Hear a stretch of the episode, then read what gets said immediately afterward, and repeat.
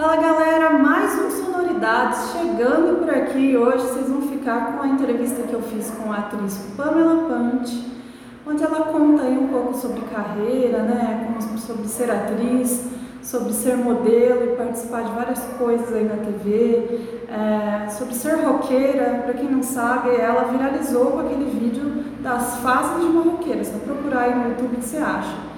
E também da participação dela no videoclipe da banda Corsos. Então, o Marcelo Pompeu entrou na nossa live aí totalmente de surpresa. Vocês vão conferir esse vídeo nessa entrevista, vocês vão assistir agora, não é mesmo, Java?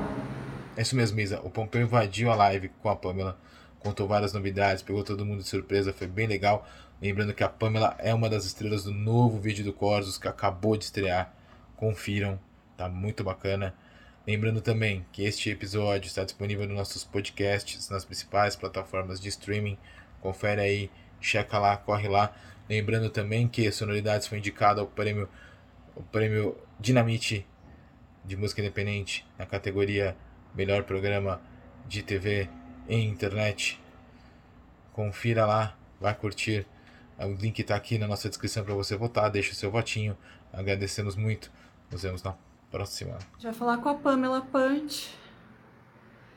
E quem conhece né, o trabalho dela sabe que ela viralizou é, com vídeo né, das fases de uma roqueira. Quem não assistiu esse vídeo tem que entrar lá no YouTube, digita fases de uma roqueira, que vocês vão ver um vídeo muito legal dela que viralizou aí. É, ela ficou muito conhecida por esse vídeo. Né, e sem dizer que ela é roqueira mesmo, ela já chegou, já tá aí. Pamela, a hora que você quiser, tá? A gente começa. Vamos ver se eu consigo colocar ela aqui na janela.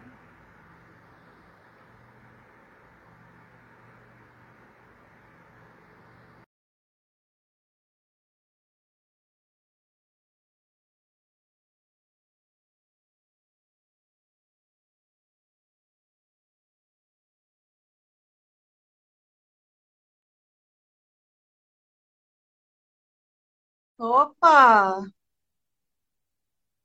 Tá me ouvindo aí?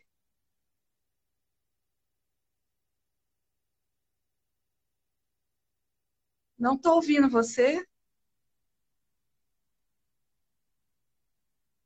Não tô te ouvindo, tá sem áudio.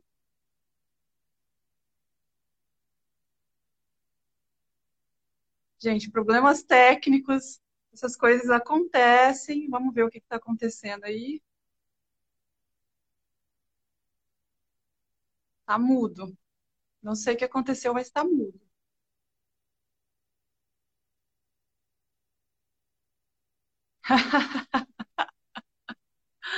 Essas coisas acontecem. Agora vai. Agora estou ouvindo, tô ouvindo uns ruídos agora, talvez. Agora vai? Agora vai, boa noite! Ah, boa noite! Agora vai. Deixa eu arrumar é, aqui o.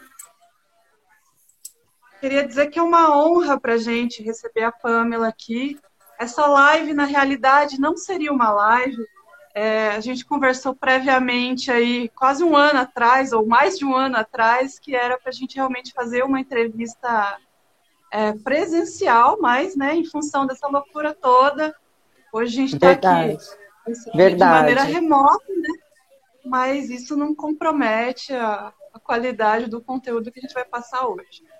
Gente, é, nossa live de hoje tem a presença aí da Pamela Pante, né? Presença mais especial, mais que especial. Né? Ela que é atriz, musa do Brasil, musa do Brasileirão, é, sedutora do quadro Teste de Fidelidade, programa do João Kleber, né? além de ter viralizado na web com um vídeo das fases de uma roqueira. Então, Pamela, é, queria te perguntar aqui, para a gente iniciar a entrevista, é, queria que você falasse um pouquinho aí da sua carreira, como que você começou, é, como que você resolveu ser modelo, trabalhar na TV, enfim, um pouquinho para falar um pouquinho de quem você. E verdade, faz um ano mais ou menos, né, que a gente estava tentando marcar essa, essa entrevista pessoalmente, mas aí teve que ser live, né, fazer o quê? Mas é. Então, comecei. Eu faz.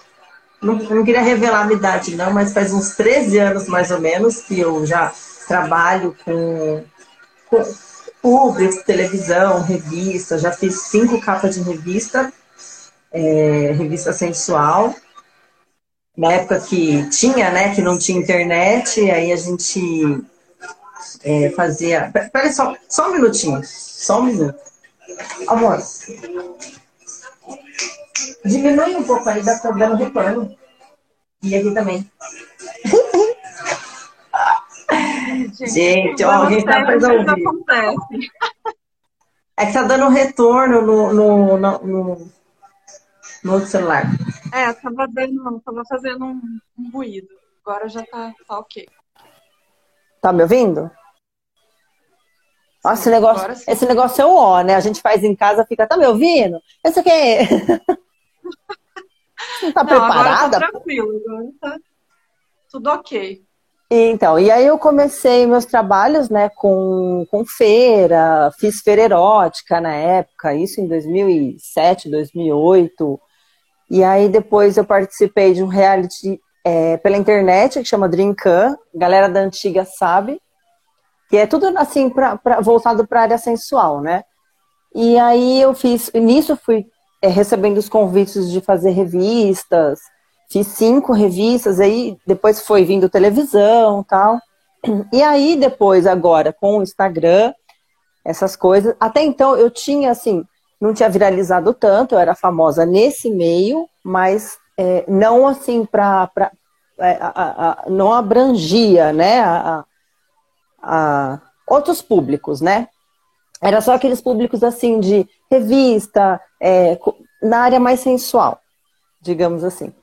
Aí um belo dia eu fiz um vídeo, tipo, sem pretensão nenhuma, fiz assim na zoeira e postei no Instagram. Quando, aí fui dormir, né? Porque eu fiz isso, era na madrugada, quase amanhecendo. Aí ah, fui dormir, quando eu acordei, estava assim, viralizado já esse vídeo da fase de uma roqueira. Porque eu via todo mundo fazendo de tatuagem, via fazendo de, de um monte de coisa, e eu falei, ah, por que não fazer de roqueira, né? E aí viralizou, e aí foi aí que todo mundo começou a falar, ah, mas quem que é? Aí foi procurando e aí me achou. Não, inclusive, inclusive, né, até te falei esses dias que eu recebi um, uma mensagem lá da pessoa pedindo vídeo para mim, achando que era eu. Foi, gente. você me falou, você me falou. Mas é que a gente se parece, né? Não, a gente se parece, a loira. Ah, loiras, né? Boca carnuda. É, Verdade. Sobrancelha ó, grossa, talvez. É, ó. A gente se parece. as irmãs. As irmãs, as irmãs roqueiras. É, é verdade. Esse, esse papel que você faz aí no João Kleber, né, como sedutora, né, lá no, no João Kleber na, na Rede TV. O teste de fidelidade. Como que surgiu esse quadro? É, como que você foi escolhida para participar disso? Porque eu imagino que tem que ter uma coragem, né? Porque é, a gente não sabe o que pode acontecer, né? Acho que tem cara que agarra a mulher, e, enfim. É verdade. Como você, você falou, não, beleza, eu vou participar disso sim e tô tranquilo. Então, na época do teste, é, antigamente era um pouco mais pesado, né? Na, na época da Márcia Imperato. Era mais pesado, um, um, pouco depois o dela. O dela ainda foi mais ou menos. Aí depois o dela veio, foi começando a ficar muito, assim, vulgarizaram total, né, no teste de fidelidade. Isso até eles já sabem, o próprio João Kleber sabe. Aí parou, né, o teste, começou com as pegadinhas e eu recebi a proposta para fazer primeiro o teste. Aí perguntaram, você quer fazer? Na época, eu, eu não namorava, na época eu não namorava, aí eu topei, só que assim, eu não queria é, expor muito, porque eu perguntei, né? Eu falei, vai ser uma coisa é, vulgar? Eles falaram, não, a gente está com um novo teste que vai ser mais sensual, né? Mais light. Porque eles estavam tentando voltar com o teste de fidelidade para a TV de novo, que até então era só as pegadinhas. E aí eu gravei, foi eu e uma outra atriz, a gente gravou, foi super tranquilo. Deu dó, viu? Deu dó da mulher cara, o cara foi bem pilantra, ela chorou, depois eu conheci ela no camarim, eu fiquei morrendo de pena dela. Nem sei se eles estão juntos hoje, né? Mas foi, foi pesado. E, e aí, assim, é, eles estavam com esse projeto de voltar, mas aí acabaram não, não voltando, eu não sei porquê, não sei se. Não sei o que, que aconteceu com a Rede TV, que, elas, que eles não colocavam mais o teste, mas foi pro YouTube, pro canal deles. E aí eles continuaram com a pegadinha. Do teste, aí o diretor perguntou: você quer fazer as pegadinhas tal? Aí explicou como é que era, porque a gente tinha que ficar é, de calcinha sutiã no meio de uma praça. E a praça, assim, lotada de gente, o pessoal é, via. Umas tiazinhas chamavam a gente, ah, suas puta, é, né, que tinha. Então, assim, aí ele perguntou, você tá afim? Eu falei, ah, vamos, né? Aí fui, aí comecei a gravar as pegadinhas. Aí veio a pandemia, né? Aí ferrou tudo. Mas foi bem legal, assim, agora tá todo mundo é, tá voltando devagarzinho as gravações, né? Porque agora eles estão passando muito pegadinha caseira, de, que o pessoal manda, né? É, é, é um anexo do, do encrenca que eles estão fazendo, mas é, agora eles estão bem devagarzinho, com algumas restrições. Tá chato, né? Perto da pandemia já ficou. As coisas não tá sendo como era antigamente, né? É, mas e as pegadinhas, é, quando você começou a fazer, é, como que vocês encontram assim, um tema? Ah, hoje a gente vai fazer uma pegadinha, vamos sacanear, sei lá, vamos fazer um, defunto, sei lá o quê. Como é então, a gente faz a gente faz reuniões, né? É, tem toda segunda tem dia de reunião para a gente poder elaborar o que que, que qual que, que a gente poderia fazer? Então a gente entra com várias ideias, a gente tem que. Os atores, os produtores, o, o diretor, a gente entra sempre com uma ideia para poder ver se aprova e, e aí passa para a prática, né? Então, era assim, a gente elaborava, às vezes não era pegadinha que eu elaborava, era que outra pessoa elaborava e falava, vai lá gravar você, porque você tem mais um jeito de é, para abordar melhor, assim, esse, essa, esse tema, né, no caso. E aí a gente gravava. A gente sabia, assim, um dia antes a gente pegava o roteiro, né, o, o que, que ia ser feito com, com o pessoal e ia para a praça. Chegava a equipe lá na praça, se escondia, todo mundo, né, bonitinho no seu devido lugar, aí a gente saía lá da van, já começava a esperar a galera aparecer e começava a pegar a galera na rua. E já teve algum momento, assim, que gravando a pegadinha, porque no teste de fidelidade você falou que, né, teve essa situação que você ficou até com dó da esposa. Foi. Enfim, porque o cara foi, né, safado. Mas assim, nas pegadinhas teve algum momento assim que vocês falaram, gente, a gente vai apanhar ou alguma coisa inusitada assim que você pudesse contar? Tem, tem. Uma vez eu fiz uma pegadinha com o menino. Ele era um menino novo, assim, né? Acho que tinha uns 19, 20 anos. E, e ele, ele realmente estava levando a sério que eu tava. Era tapa na peteca, uma coisa assim, que eu chamava ele e falava assim: você não quer dar um tapa na minha peteca? E o menino levou muito a sério. Ele, claro, vamos, vamos lá onde? Aqui? Porque lá onde a gente estava era um lugar meio deserto, né? Apesar de ser numa praça ali, mas era meio deserto.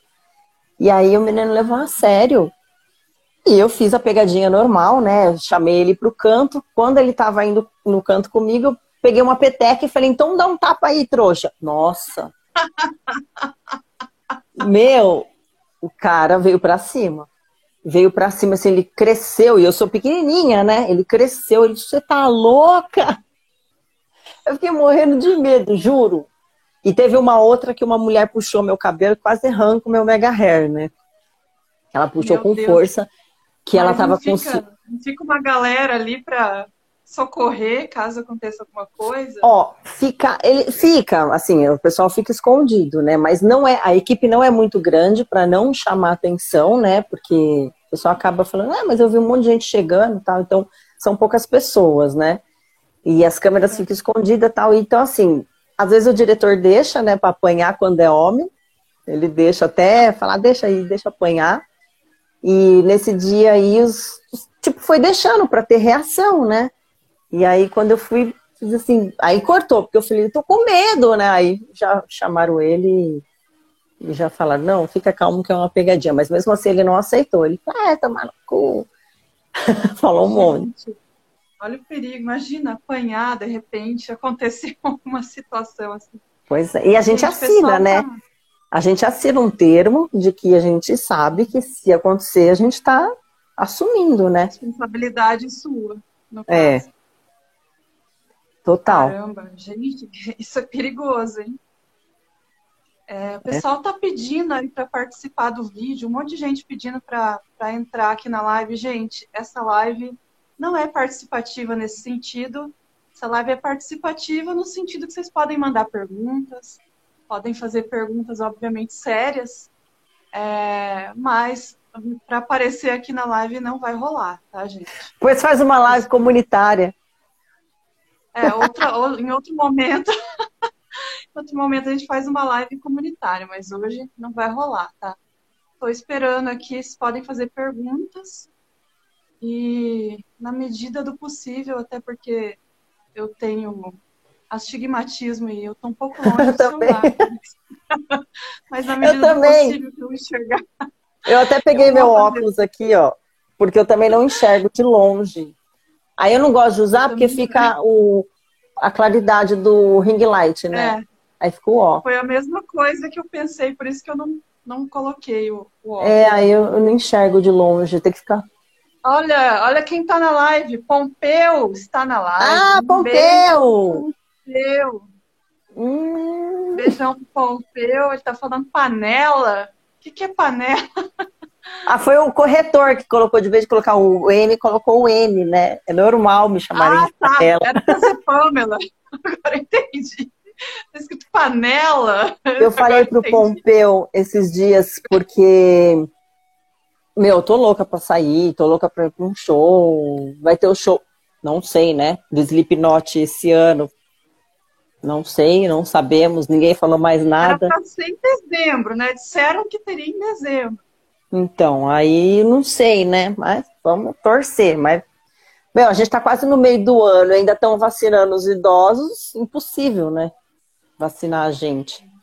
Vamos torcer para que as pessoas olhem, as pessoas aí, políticos, né? Olhem com um pouco de sabedoria, porque a gente precisa ser vacinado. Muita, é. muita gente precisa. Nós também trabalhamos aí no entretenimento, né? Eu com shows, né? é, e a Pamela também, né? Mesmo com as gravações, é bem difícil, fica bem difícil. Ninguém pois tá é. falando, acho que o Eric falou que eu tenho 1,92m. Tá falando que o Pedro falou que eu tenho 1,92m. É, eu queria dizer que isso é impossível, eu tenho 1,60m. impossível, isso não existe. Tem um pessoal que, que entra aí na live para fazer um bullying comigo. você, e... tem, você tem 1,60? Eu tenho 1,60. Eu tenho 1,58. Eu tenho 1,58, eu sou mais baixa que você. Gente, nem de salto eu fico alta, porque eu não sei, eu não consigo usar salto com mais de 5 centímetros. Então, é impossível que eu tenha 1,92m. É possível que em algum momento da minha vida eu vou conseguir chegar Eu tenho, eu tenho 1,58m, eu consigo ser um, mais baixa, 1,60m, né? mais baixinha do que eu. Sou. É que eu uso salto bem alto, né? Quando eu saio, eu coloco o turno, assim, com, com salto ou com saltão, aqueles plataforma, mas eu também sou super baixinha. Por isso que nas pegadinhas eu ficava com medo, porque eu ficava olhando para cima, né, pro, pros caras grandão, então eu ficava com medo. ah, dá medo mesmo. Aí Ou aquelas mulheres grandonas. Falando que essa é uma live de anãs, né? Como sempre, os bullying rolando aí. Eu já até sei quem é. É que eu não enxergo, mas eu acho que de... até sei quem é o Aristeu, né? É o nome dele? É isso. isso. É um safado esse Aristeu. pilantra. É um pilantra. Então, aí ele, o Aristeu, só concluindo o negócio do vídeo que viralizou, que eu postei, Sim. ele, ele, eu não conhecia ele. Ele ele pegou meu vídeo, eu não sei, acho que começou a viralizar nos grupos, né, do WhatsApp de pessoal que curte rock e tal. E dos abutres também, que é o que eu falo que eu namoro com abutre, que todo mundo achou que era abutre pássaro. Falou, mas como assim ela namora com urubu? Mas não é, o abutre é dos, é dos motoclube e tal, porque eu falei assim, eu vou, eu vou, né, tipo, é, eu sou roqueira, fumo charuto, tomo uísque e namoro com a Boot, só pra, tipo, concluir aquele negócio, sabe? De ser, ah, puta, a menina mudou da água pro vinho, né? E aí viralizou no grupo entre eles, né? E aí ele, o Aristeu pegou e postou no, no Facebook. Foi daí que viralizou pros de rock e tal. Então, assim, na hora que eu acordei, eu vi que tava com mais de um milhão de visualizações. Acho que tá com. Hoje eu não sei, mas na época tinha um milhão, depois de um mês era dois milhões de visualizações. Aí eu fui para Kiss FM da entrevista que o Bruno Suter viu. O dono da, da Kiss, o boss, ele viu e perguntou: alguém conhece essa menina? Aí o, aí o Bruno Suter parece que ligou pro pessoal do manifesto, que eu sempre ia no manifesto, né? Conheci o pessoal, sempre divulgo tal. E o pessoal do manifesto passou meu WhatsApp pro Bruno. E aí foi aí que o Bruno me chamou, não, a gente precisa te entrevistar e precisa saber se você realmente é roqueira, porque todo mundo duvidou. Falou, imagina, ela é uma poser, ela é uma patricinha que finge que curte rock e um monte de coisa. Aí eu fui lá para né, tirar essa dúvida do, do pessoal que faz bullying, né? ó, tem ah, gente falando aqui, ó, só, eu tô lendo aqui, ó, que me chamou a atenção foi você dizer que vai no Zeca Bar. Isso é verdade que eu coloquei, que eu falei que eu vou no Zeca's Bar, que é um barzinho que tinha, agora não tem mais, né? É, em São Bernardo, aqui perto, meu irmão sempre frequentava lá, e ele até meu irmão falou, vai lá no Zecas um dia pra você conhecer. Aí eu fui, curti, aí foi aí que eu... Pessoal, é do pessoal do, do motoclube, é isso? É, lá frequenta bastante. Frequenta. É, aí eu falei, né, o Manifesto, o Zecas, o Blood, que é o, de um colega meu lá de Curitiba. E aí eu fiz a propagandinha. E viralizou. Não foi com pretensão nenhuma de viralizar. Viralizou assim, tipo, né? Porque foi legal. Muitos, muitos positivos, outros negativos, mas foda-se. Foda-se. É, eu vi que o pessoal tá perguntando como que você conheceu é, o teu namorado. Hein? O pessoal tá fazendo. Então, ele, ele, ele, eu achei ele no Instagram. Eu tava, eu tava solteira, né? Vendo Instagram tal, nada para fazer. E aí eu vi a foto dele, aí eu falei, nossa, eu gostei, né? Me chamou a atenção e fiquei curtindo várias fotos. Vi que ele me curtiu de volta, deu me, me, mate, mate, né? Que chama. Aí me deu um match lá e eu peguei, mandei uma mensagem para ele no, no privado. Aí ele não acreditou, né? Ele falou, imagina, não deve ser ela, né? Ah, isso era duas da manhã. E foi aí que a gente começou a conversar. A primeira pergunta foi: Você namora? Você é casado? Aí ele não. Só que ele não morava em São Paulo, né? Na época ele estava morando no Mato Grosso do Sul.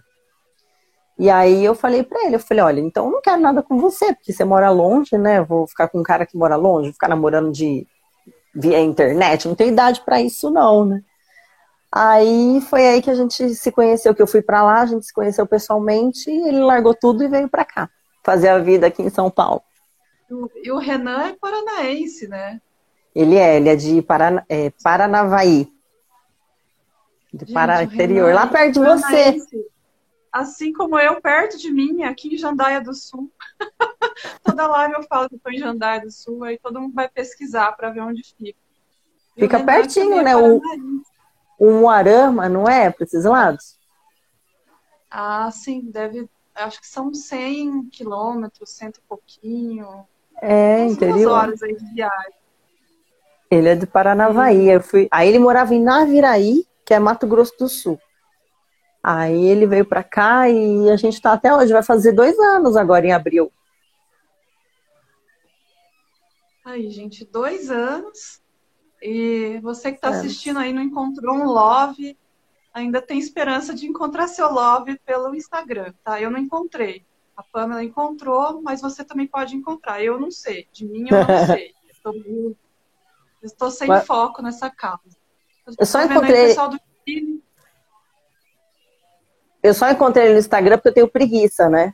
Porque quando eu saio pra balada, assim, pra curtir um rock, eu vou pra curtir um rock, eu não vou pra ficar procurando homem Exatamente. nenhum. Exatamente, esse que é o E ponto. aí eu fico bebo e fico batendo cabeça, eu não tô afim de conhecer ninguém. Eu, às vezes eu nem olho, né? Mas aí dele, aí foi aí que eu, que eu achei, né? Foi uma coisa assim. Engraçado que eu achei assim, fui, fui entrando em fotos, sabe, de colegas é, em comum tal, e ele é do Abutres, né? E aí foi que aí eu vi uma foto, foi, eu vi uma foto no Instagram de um colega dele que ele estava marcado. Aí eu vi, eu falei, olha, tinha tipo uns 5, 6 caras na foto. Aí ele estava marcado, aí eu peguei e entrei, né? Ele estava marcado, entrei. Aí eu entrei no Instagram dele, aí eu gostei. o Pomp está falando aí que ele também encontrou o amor dele no Instagram. Marcela tá falando, eu tô na esperança também.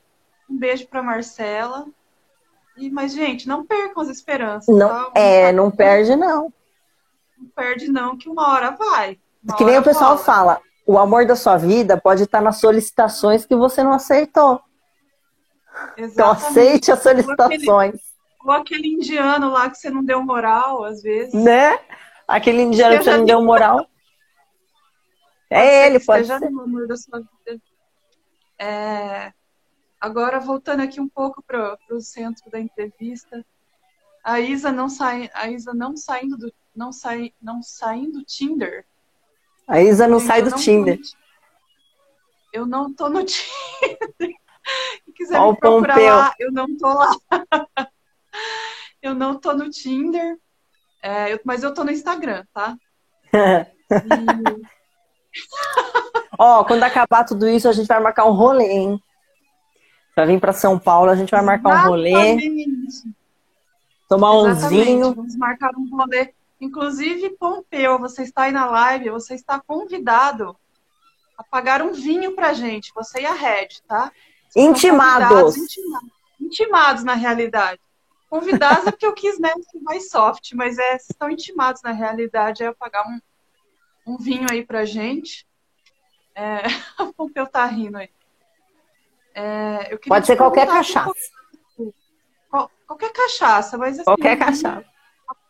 A Pamela, ela tem um, um, um quê com vinho, não importa onde ela esteja, se o vinho acabar, gente, ela, so, ela some, ela desaparece umas horas, que é que ela foi buscar. Esses dias ela, ela sumiu umas horas, eu tava falando com ela, de repente ela, ela fiquei num vácuo, ela desapareceu. Depois de algumas horas ela voltou com o vinho. Foi. Menina, aqui, aqui no ABC, eu moro em Santo André. Aqui, os mercados estão fechando 5 horas da tarde. Tava fechando às 9, agora tá fechando às 5. Aí eu, eu acordo tarde no final de semana, né? Aí eu peguei e falei pro, pro Renan, eu falei, amor, meu vinho já era quatro e meia já, sabe? Porque eu gosto de tomar, assim, um pouco mais à noite. Aí ele falou, agora já era. Aí a gente subiu na moto, foi de moto. Subimos na moto, chegamos no mercado, cara, tinha acabado de fechar. Aí fomos para outro fechado, fomos para outro fechado. Falei, puta que pariu. E agora? Eu não posso ficar sem vinho. E minha mãe tinha um, mas era bem badaroso, que eu não tomo, né? Aí eu falei, não, não vou ficar sem. Aí eu fui lá em São Paulo, porque eu sei que São Paulo tá fechando mais tarde, só para poder comprar esse vinho, porque eu não tinha comprado, eu não tinha estocado, né? Aí eu fui lá comprar e consegui comprar meu vinho. ela, ela ama ela ama vir, o Pomp está falando aí que sim, beleza. Confirmado o rolê, claro, quando acabar isso tudo, tá, gente? Deixar bem claro que esse rolê está sendo marcado é, para quando isso, a pandemia acabar, tá? É. é. Então, não se preocupem aí. O Pomps falou um negócio aqui, mas eu não vou poder ler agora, porque essa é uma surpresa. Depois eu vou falar disso no finalzinho aqui. É, verdade, verdade. Eu tô aqui me segurando. É, não, não dê spoiler, gente. Vocês estão assistindo essa live? Eu tenho uma bomba aí para falar no finalzinho da live, tá? Não posso falar agora. A Pamela também tá guardando aí, é um segredinho ainda. Vocês vão ficar sabendo já já que é um negócio fantástico aí. Muito bom. E... Muito bom, e a gente vai falar depois, tá? Pessoal perguntando aqui dos bastidores do carnaval da Rede TV. É, como que foi assim participar do Carnaval da Rede TV? É, então, essa história toda de, Carnaval. Então, do, do, do Carnaval da Rede TV, eu não ia participar porque eu estava na época eu estava viajando muito. Então eu tava fazendo muitos shows. E aí eu tava viajando e tal, mas aí me ligaram e falaram assim, ó, tem uma menina que sempre tinha uma menina fixa, né, que fazia lá e perguntaram para mim se eu podia ir para cobrir ela, que ela não ia poder ir no, nos dois domingos, era, era de domingo. E aí eu topei e fui, porque eu sempre tava ali, né, sempre fazendo, eu fazia super pop, sempre tava participando de algumas pautas. E aí eles sempre estavam com o telefone, então era mais fácil ligar direto e falar, ah, você pode vir gravar? Aí eu acabei indo. Mas eu participei dois domingos, cansativo pra caramba, porque você fica em pé lá, que são quatro, cinco horas de programa. E aí você fica em pé e tem que estar tá com sorriso. Nossa, hoje, hoje eu não faria mais não. Na época, mais nova, né? Mas hoje em dia não mais. É cansativo. Televisão é cansativo. Tem umas, pautas, tem umas pautas que a gente pega para cobrir que realmente cansam. É, realmente dá um certo trabalho. O pessoal continua mandando solicitação aí participar da, da live. Gente, isso, gente... Não é um, isso não é homenagem. isso não é homenagem. Essa live não é homenagem. Não é, tá? é só no sentido de vocês mandarem perguntas, tá? Eu vi uma pergunta aqui é. agora. Se você gosta realmente de ACDC e de Guns N' Roses. Alguém perguntou aí. Ah, eu gosto, ó. ACDC, do Guns, eu tive a minha época de, de, que eu gostava, assim, quando eu era mais nova, né? Eu gosto de algumas músicas e tal, mas depois que eu vi que o, o Axel tá bem derrubado, assim, a voz dele derrubada, porque eu sempre gostei, eu tenho uma amiga de infância que ela, a gente, desde pequena gosta de rock, né? E ela também, a irmã dela, então a gente tinha nove anos de idade, ela sempre gostou do Guns e eu do Aerosmith na época. E aí hoje ela, ela fez uma tatuagem do Guns tal. Então, assim, gosto de algumas músicas, mas ainda prefiro do Grunge o Aerosmith, né? E o Nirvana tal, mas gosto mais do Aerosmith. Agora, ACDC, aí é hard rock, né? Aí é foda. Eu gosto pra caralho. É ainda mais motoclube, né? Motoclube, gente, eu frequentava, às vezes eu ia, eu gostava muito, e sempre tinha um ACDC sempre tinha um showzinho, uma Motorhead. Motorhead, ACDC, Creedence, né? Creedence não pode faltar nunca no motoclube. É Verdade. É... E você está convidada. Quando acabar tudo isso, a gente vai na sede dos Abutres, que lá sempre Opa. tem. Lá na Nacional sempre tem banda ao vivo e tem o aniversário deles e faz uma festa de arromba com churrasco à vontade, comida à vontade a dar com pau. E aí você tá convidada, eu vou te levar lá. Ah, já a gente faz, a gente faz uma gravação, um vídeo, um ao vivo lá pra galera ver, que lá o pessoal é bem, bem unido. É bem bacana lá. Aguardem aí daqui, daqui um, alguns meses. Esperamos, né? Quando essa loucura toda acabar, a gente vai estar tá lá no, na sede do, do Motoclube fazendo um, um vídeo aí para vocês.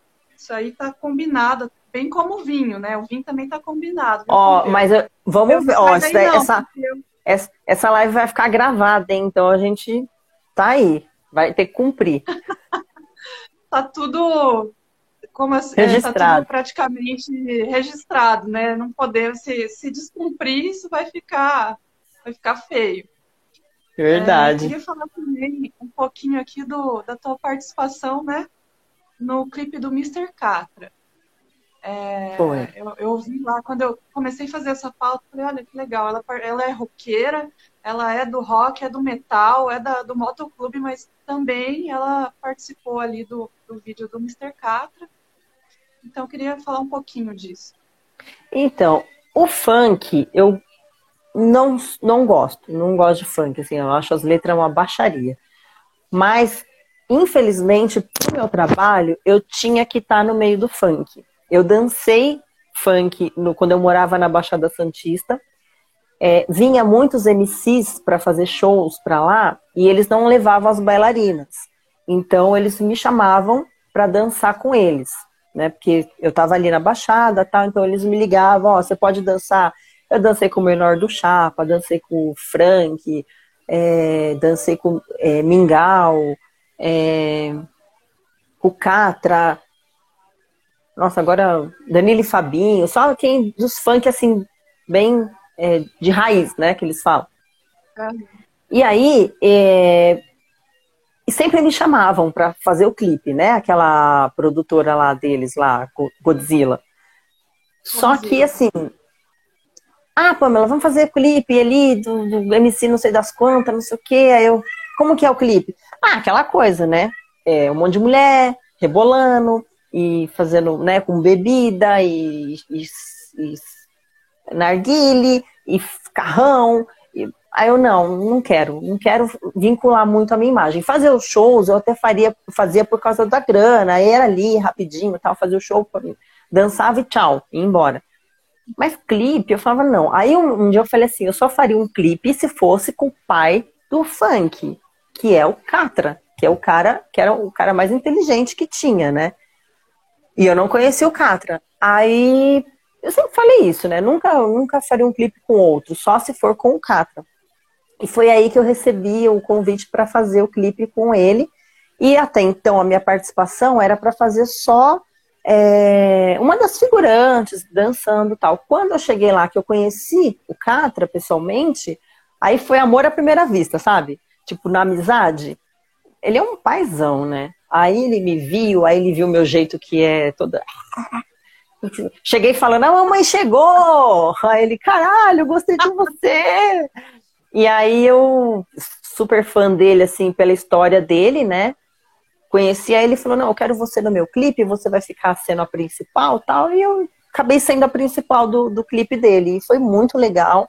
Aí depois disso eu dancei com ele, que ele me chamou para fazer uns, uns shows, né? Na Royal, Nitro, nessas né? baladas de funk. Fiz com ele, porque era para ele, né? E ele tinha meu telefone, ele me mandava mensagem. E logo, e ele já tinha descoberto do câncer. E ele estava em tratamento, tudo. Eu conversei bastante com ele, dei uma força, assim, né, é, positiva para ele e tal. Ele até perguntou de dieta, porque na época eu fazia dieta, assim, super rigorosa. E ele não podia ficar comendo muita porcaria. E a gente conversou bastante, mas aí passou seis meses, aí não, não aguentou, né? Ele foi na Luciana Gimenez, falou de, do clipe, falou de mim, como que eu fui, saiu um monte de, de veículo de de comunicação de internet, foi bem legal, sem eu precisar pedir nada. Ele que falava de mim, ele fazia questão, né? Que ele virou meu amigo pessoal. Mas aí não. Aí foi que foi, né? Mas foi muito legal, assim, hoje tá aí o clipe. É, é um orgulho que eu sinto, né? Apesar de ser funk, que não tem nada a ver. O Catra gostava de rock também. Ele era super roqueiro e ele falava assim, ó, oh, loira, eu faço funk porque me dá dinheiro. Aqui no Brasil, o que me dá dinheiro é funk. Mas eu curto rock. Ele falava inglês, ele era poliglota, é, formado. Né? A história de vida dele é muito legal. Ele foi adotado, ele era filho da empregada, e aí eles adotaram. E, e aí é Catra, né, o pai do funk. Caramba, história reveladora aí, gente que o Catra é. gostava de rock, realmente eu não sabia Ele gostava. Disso. Ele gostava pra caramba. E aí ficou, aí foi. Falei, ah, vou deixar esse legal. Ele vai deixar esse clipe, eu vou fazer e vai ser uma honra e eu quero deixar registrado aí para sempre. É isso aí. Pessoal, podem mandar as perguntas. Estou lendo e não sacaneiem nas perguntas. É... Se sacanear, vai ser sacaneado, hein? Se sacanear, vai ser sacaneado, hein, gente? Quem tá aqui hoje? Travou. Começar a mandar beijo Gostei pra, pra vocês duas simpáticas e bonitas, muito gatas. Oh, muito obrigada. Mandar, começar a mandar beijo aqui pro Sérgio. O Sérgio, esse, o Sérgio ele, é, ele era vocalista da, de uma banda cover do, do Pantera. Cara, gente boa. Oh, ele até parece um pouco o Anselmo. Fio Anselmo. É, ah, quem mais? O Aristeu, né? Já mandei. O Sócrates, que é de Salvador, mandei um beijo para ele. Mandar um beijo pro Eric aí. O Eric tava me dando uns conselhos aí duas horas atrás. Ai, gente, eu me divirto. Eric, o beijo também, não sei quem é, mas beijo. O Eric é produtor do. Vê se eu tô falando certo aí, Eric. É mais rock São Paulo, né? Tanto, tanto evento na minha cabeça. Inclusive o Corsos ia tocar, é é, são lives, né? O Corsos ia tocar aí, mas infelizmente tivemos aí uma, um pequeno problema técnico. Ah, legal. Uh, o Aristeu está falando aí. Pamela também cuida dos dogs. Bem legal ah, falar disso, porque vocês veem, vocês veem a Pamela no clipe, vocês veem a Pamela na, nas pegadinhas, é, em várias coisas diferentes, mas vocês não sabem desse lado dela, que é aí um lado protetor de animais, né? Ela tem, tem, aí os doguinhos, enfim, tem os gatinhos também, não é? Se eu não me engano, você tem, tem um, um monte aí. Queria que você falasse um pouquinho aí para a galera desse teu lado de, de protetora de animais, né? Que é bem importante hoje em dia a gente falar dessa pauta, né? É, ainda mais com tantas coisas que a gente vê hoje em dia, tantos, tantos é, animais aí sofrendo maus tratos e tal. Então, a gente é, fica feliz de saber que uma colega nossa também está em prol aí da, da causa dos animais. É verdade. Eu sempre gostei desde pequena, né? E minha mãe é protetora, já resgatei um monte de cachorro na rua, de parar carro no meio da rodovia, resgatar, arrumar dono, tudo aquela coisa, né? E aí eu, eu sempre trabalhei. Na verdade, eu sou uma, uma pessoa assim, eu meu sonho era fazer veterinária. Mas aí, né, não sou de família rica, eu tenho que batalhar e não tem, porque é muito caro veterinário, então eu sou meio frustrada com isso. Aí eu faço, eu, eu transfiro todo o meu amor, assim, cuidando dos cachorros, né, o que eu posso. E o que acontece? É, depois que eu trabalho, né, como eu te falei, há 13, 14 anos com eventos. E chega uma hora que a gente não quer mais, né? Aí a gente se vê nesse lado assim, tipo, vida inteira praticamente fazendo evento é, tá lá na Muvuca, né, fazendo show, fazendo revista, fazendo ensaio, fazendo televisão, quando tinha bastante, quando tinha pânico, né, época do pânico, legendários. Eu fui legendete, nossa, um monte de coisa. E aí, aí veio a pandemia, tudo, né, parou tudo. Eu, então, tive que parar total. É, aí eu peguei e uma amiga minha falou assim, como eu moro, eu morava numa cobertura, tinha bastante espaço, eu só tinha gato. Aí ela falou assim para mim, por que, que, você não cuida do meu cachorro enquanto eu viajo? Porque ela viajava muito e ela é, tinha que deixar o cachorro em hotelzinho e tal. E só que ela não queria deixar em hotel de esses hotéis normais, porque é um comércio, né? Então eles colocam os cachorros para dormir em baias e, e, e, não fica no, na casa, assim, da pessoa, né? Ela falou assim, por que, que você não cuida e eu te ajudo, né? Aí eu falei, ah, tô vendo nada para fazer, eu vou cuidar do cachorro dela e ganhando, né? Mas assim, não é pelo, pela grana, foi mais para ajudar ela. Só que aí eu peguei e fiz um. um comecei a, a, curtir isso daí, sabe? Eu falei, pô, gosto de cachorro, por que não, né? Aí o que, que eu fiz? Um hotelzinho de cachorro. para cuidar dos cachorros, assim. Eu fiz um. Eu falei, vocês querem saber? Eu vou, vou pegar essa ideia aí, eu vou, vou ser uma empreendedora e vou fazer um hotelzinho de cachorro. Só que o hotelzinho não é hotel um, um lugar assim que você põe os cachorros na baia. É, um, é na minha casa. A casa é grande, então por que não? Aí eu comecei a cuidar dos cachorros e hoje eu sou a, a titia que cuida dos cachorros. O que é mais legal, e aí, né? Porque eles ficam né, no ambiente familiar, numa casa, pois é. realmente. E eu, e eu comecei a gostar, porque assim, eu já gosto de cachorro. E são várias, tem vira-latinha também, mas são várias raças e tal. Então eu tô no meio, que eu sempre falei, né? Que eu sempre joguei pro universo, que eu gosto de trabalhar, assim, que eu, com animais, né? Eu sempre quis. Então, assim, eu queria ser veterinária, não pude ser, por causa que é uma faculdade cara, estou fazendo outra faculdade, mas eu ainda gosto desse negócio do cachorro, né? De estar com os animais. E aí eu comecei a fazer isso, agora eu tô fazendo assim meio que por hobby, sabe? E aí vem, aí todo. Aí às vezes eu nem não quero, mas aí me ligam, falam assim: ah, cuida do meu cachorro, vai, por favor, você é tão legal, você brinca, porque eu fico rolando com eles aqui, né? O dia inteiro levo pra passear. E é muito gostoso, porque aí eu, eu conheço todos. Quem gosta de cachorro sabe que eu tô falando, porque eles têm uma personalidade, cada um tem um jeitinho que eu sinto falta, quando eles vão embora, que eles ficam aqui 15, 20 dias, que eles vão embora, eu sinto muita falta deles, né? É tipo assim, eu não posso ter muitos cachorros, porque é, é, se, quando voltar tudo isso, eu vou ter que trabalhar, viajar, Né? Então eu não posso ficar cuidando de vários cachorros. Então eu cuido deles, que aí eles ficam aqui comigo, vai embora, passo uma temporada. É bem legal. É uma coisa bem, bem diferente.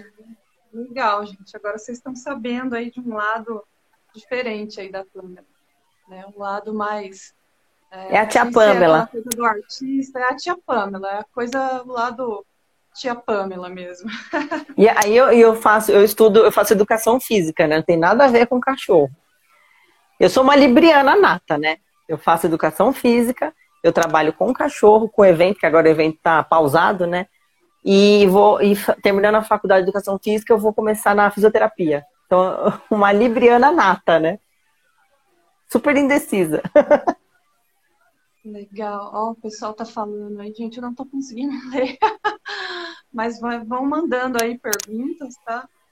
É, vamos falar um pouco aqui do fato da Pamela ter sido musa do Brasil em 2017, é, representando o Distrito Federal, e musa do Brasileirão, representando Palmeiras. É, como que você vê isso, gente? Deve ser muito legal acordar sabendo que a gente é musa do Palmeiras, por exemplo. Eu não tive essa, esse, esse privilégio, mas queria saber um pouquinho aí sobre esse, sobre esse tema. Olha, eu fui convidada, é que nem eu te falei, né? Uma coisa vai puxando a outra, os trabalhos, né? Então eu tinha muito contato no SBT, e aí eu fui convidada para. Porque na época, quem ia fazer o carnaval, que era sair na, na destaque da, da Mancha, era Vivi Fernandes. E na época ela não podia ir. Aí eles me ligaram, falaram, ah, preciso de uma, uma, uma mulher que, que possa é, ser igual ela, assim, mesmo o biotipo dela, para poder colocar no lugar, né? Tampar o buraco. Aí me ligaram. Aí, ah, você pode participar do carnaval, tal, é, é da, da Mancha, tal, na Baixada Santista. E ela era como destaque. Aí eu falei, ah, eu já tô aqui, porque eu morava lá. Eu falei, demorou, né? E fui. E participei, foi muito legal. Tanto que eles confundiram a Vivi, eu com a Vivi Fernandes, acharam que era Vivi Fernandes mesmo. Isso faz alguns anos atrás, né? Aí, se não falassem, o pessoal ia achar que era ela, porque como loira e bate, né, não, não, não pega muito bem, assim, a, a câmera, só pega mais do corpo, aí já já estavam achando, né? E aí eu participei, assim, aí nisso começou esse meu negócio com o Palmeiras, né? Que eu, eu sempre admirei, mas eu não sou aquela, ah, nata, assim, nossa, eu, roxa, eu preciso assistir, senão eu morro, que nem homem, né? A gente é mulher, a gente não é tão ligada, assim, que nem homem. Mas gosto pra caramba do Palmeiras. Tanto que eu faço faculdade na FAM, e lá na FAM eu tenho super acesso e no Allianz Parque, porque educação física, então eu quero trabalhar no, no Palmeiras mesmo, né? De alguma coisa, educadora física, fisioterapia também, quando eu me formar, fisioterapeuta, alguma coisa ligada ali na, no Palmeiras mesmo. E aí eu, uma coisa foi puxando a outra, e aí foi quando eu tive a, a, o convite para ser musa também do, do, do, Palmeiras, né, da Mancha, e aí eu aceitei. E o Musa do Distrito Federal foi um concurso que eu participei, que eu não, não, não cheguei a ganhar, mas eu estava ali entre as finalistas que é o Museu do Distrito Federal, que apesar que todo mundo pergunta se eu nasci lá, não, eu nasci em São Paulo. E aí foi, foi indo. Legal, gente. Vocês têm curiosidades aí, o pessoal continua mandando é, uma solicitação aqui para participar da live. Gente, se vocês estiverem entrando agora, essa live não é participativa no sentido de mandar vídeos, de tentar entrar aqui ao vivo com a gente, tá? Vocês podem é, mandar perguntas, tá? quanto a isso está liberado.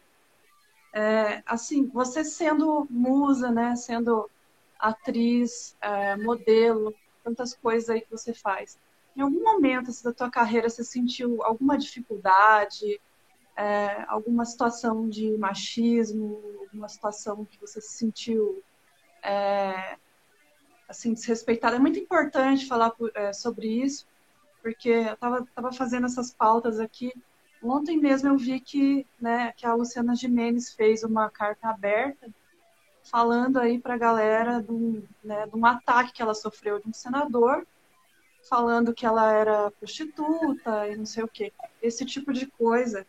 É, isso acontece muito, né? Quando a gente tem uma vida pública, quando a gente tem um corpo legal, né? Quando a gente tem é, visualizações em determinados canais, e, enfim. Para você, isso já aconteceu? Assim, já teve alguma situação que você possa dizer também? Sim, já acontece, né? Com todo, todas nós que trabalhamos assim com o corpo, com o público, com a área da sensualidade, que é o que eu trabalho, é, sempre acontece isso, né? É, por exemplo, eu comecei, bem no comecinho, eu comecei sendo gogo girl de balada. E aí, eu vi que, ser gogo girl, eu ficava lá trabalhando, dançando duas horas, sabe? Aí tinha que descansar um pouco, depois dançava de novo tal. Aí eu, eu o pessoal falou assim, você quer fazer show de striptease? Falei, quê? É, você quer ser... Eu tinha 18, 19 anos, quer fazer show de stripper? Você ganha mais e você dança só três músicas. Pode ser? E como eu sempre fui desinibida, minha família também, super mente aberta, é, eu sei o que eu quero, né? Eu sei o que eu. Eu sempre fui assim, geniosa, o que eu quero é isso e, e acabou. Aí eu falei, quero, por que não? Né? E eu não sou nem um pouco assim, cabeça fechada, eu falei, como que é que funciona? Ó, funciona assim, você vai lá, faz o show, tal, a gente leva, tem empresários, tem uma equipe atrás disso, né? Não é chegar no, na zona e falar, vim fazer show. Não era assim, né?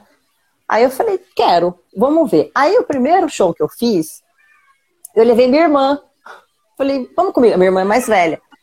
Aí eu falei pra minha mãe, eu falei, mãe, é o seguinte, ó, o empresário chegou em mim e falou que é assim, show de striptease, eu vou lá, tiro a roupa tal, rápido, não sei o quê. Minha mãe olhou e falou, tá louca? Aí eu falei, mãe, é uma grana que vai vir rápido, né? Aí eu falei, para você ver que não tem malícia da minha parte e nem da deles, eu vou levar minha irmã.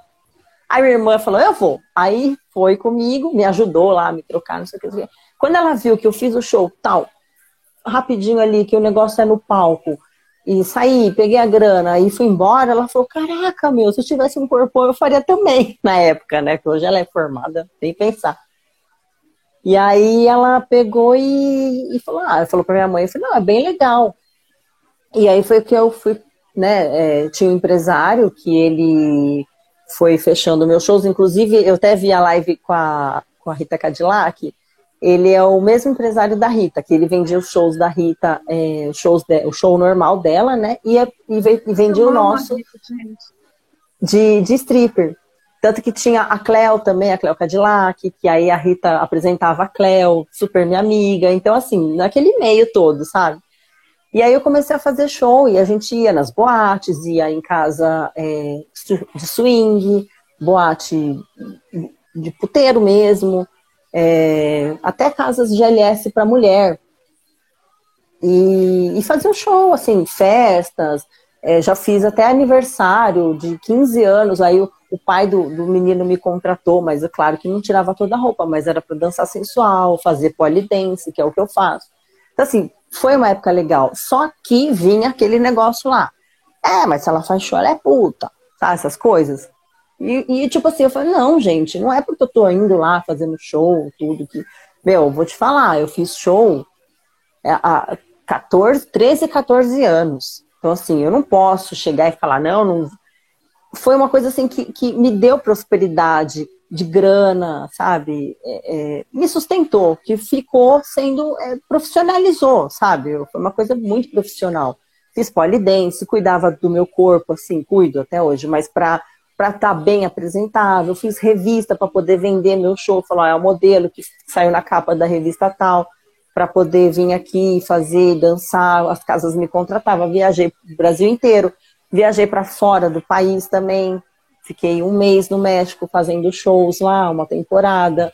Então, assim, e sempre tinha aquele negócio lá, né? mas ela faz show, é porque ela faz programa. Não, é, tem, tem as meninas que fazem na casa, e tem as, as outras modelos que vão para exatamente fazer o show, saiu do show, embora, catar as coisas e pronto, acabou. É isso.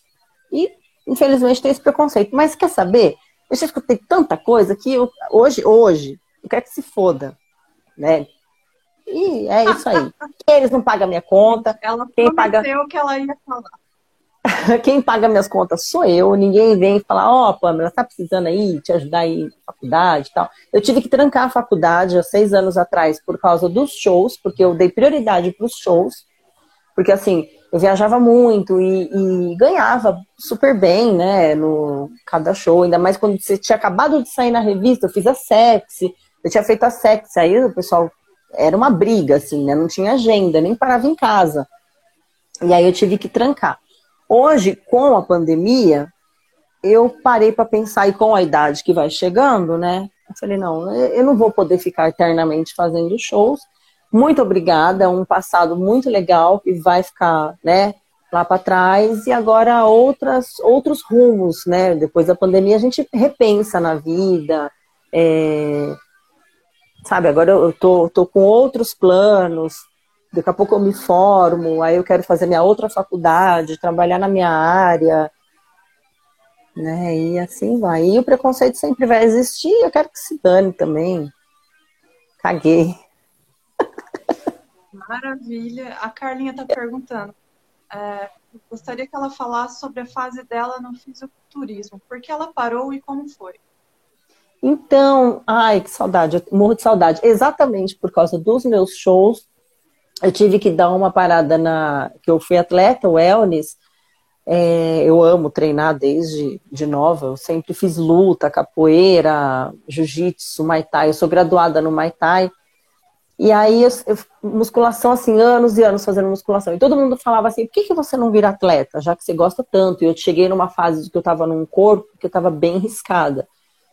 E aí eu falei: porque eu não tinha tempo porque eu fazia show, eu viajava muito, eu ficava trocando a noite pelo dia, é, comendo em hotel, que a gente não come certo, né? As comidas tal. E para ser atleta, você precisa descansar, precisa comer bem, precisa treinar legal. E aí eu tive um tempo assim que eu falei, não, eu vou, vou começar a competir, né? E fui, falei, só que assim, se eu for, vai ser para ganhar, porque eu sou uma pessoa muito assim. Eu sou indecisa, porque eu sou libriana. Mas como eu decido uma coisa, eu quero ir até o fim e para ganhar. E aí eu fui, é, comecei a treinar pesado, eu tive meu coach, que é o Joilson, que mora lá, que é de, do Guarujá, que ele é um cara que ele era, ele é treinador e ele é árbitro também de competição de fisiculturismo, atleta. Aí eu falei assim, você quer saber? Eu vou pegar ele, né? Vai ser meu treinador, meu coach. E ele super me preparou. Aí eu fiz o estreantes, ganhei, eu falei, eu só vou para ganhar, hein? Falei para ele, ele então treina pesado e dieta rigorosa. Aí eu depois aí eu ganhei. Aí depois do de, desse, eu comecei a trabalhar muito viajando, né? Porque era uma grana boa, assim, né? Não tinha como recusar. E ser atleta não dá tanto dinheiro como meus shows, como os eventos, feira, Ring Girl, que eu também fiz bastante evento de luta. E aí eu fui largando um pouquinho, né? E aí, como eu gosto de comer, aí eu fui comendo. Aí, para voltar para aquela rotina de treino, você tem que ter muita dedicação. E na época dos shows eu não conseguia ter, porque eu chegava lá no hotel e queria Viajando. comer. É, viajando, não, tem como, né? Aí eu fui largando um pouco. Eu falei, mas um dia eu ainda vou voltar. Agora, voltando com a faculdade, quando eu me formar, vou, minha vida vai ser academia, né? Que eu vou estar tá dando aula, eu vou estar tá no meio. Então aí eu vou conseguir ter essa minha rotina de volta de treino, dieta e com certeza subir de novo no, no palco para competir. Ah, legal saber disso também. Inclusive, até bom você falar isso, que serve de exemplo para mim, que estou aqui completamente é, sedentária, né? Ó, eu também tô, viu? Eu dei uma engordada, eu engordei, eu agora que a gente parou de, de treinar, porque a academia não tá abrindo tal, tento fazer em casa, mas não dá, não é a mesma é, coisa. E aí a gente acaba comendo, aí fica aquela coisa de ansiedade, e namoro também acaba, né? A gente acaba só saindo para comer na época, tudo. Então, assim, eu dei uma engordada. Só que eu sou é, super insistente. Quando eu quero emagrecer, aí eu fecho a boca, faço a dieta rigorosa e continuo nos treinos e consigo. Mas por enquanto, na pandemia, a gente come, né? A gente come para curtir a vida, porque a gente também tem que curtir, né? Exatamente. Você falou um pouquinho aí do, dos legendários, né? Você foi é, assistente ali, né, na, na, Record. Como que foi essa experiência de trabalhar lá com o Marcos Minu, de ser, você falou, legendete, né? O Marcos, ele é um querido, ele é um amor. Eu trabalhei, foi com ele, com o João Gordo, foi na época do João Gordo, foi antes de, de ter a Juju, antes de ter a Sabrina, né? É, aí a gente, aí tinha sempre três legendetes, então sempre estava trocando, né? A cada um mês, dois meses. Aí teve uma época que ficou seis meses, uma às três. Então eu trabalhei, eu fiquei um, uma temporadinha trabalhando lá no Legendários, como legendete mesmo, estilo paniquete, né? Que ficava lá. Paniquete. Só ah, legal, né? O Legendários acabou, mas era um programa bacana, né? Assim, era, era bem legal. Animado, né? Tinha umas coisas bacanas ali. Programas hoje em dia, agora o negócio é internet, né? Então a televisão foi ficando muito para trás. Né? Hoje em dia o pessoal está mais conectado na internet, é Instagram, rede social, YouTube, né? Do que é, é, é, tem por exemplo, a live, né, aqui, os programas são todos pela internet, então não tem mais aquele, aquela magia da televisão, né? Infelizmente, acabou. Realmente, né, tivemos essas mudanças, inclusive essas coisas da, das lives aí, era uma coisa que a gente é, não tinha muito em mente começar a fazer isso tão cedo, né? Mas agora com tudo isso também é, é. acabamos é, fazendo isso de maneira periódica, assim. Ó, pra você ter uma ideia, um esse ah, negócio Carluxo de... tá na live. Beijo pro Carluxo. Beijo. Pode, pode falar.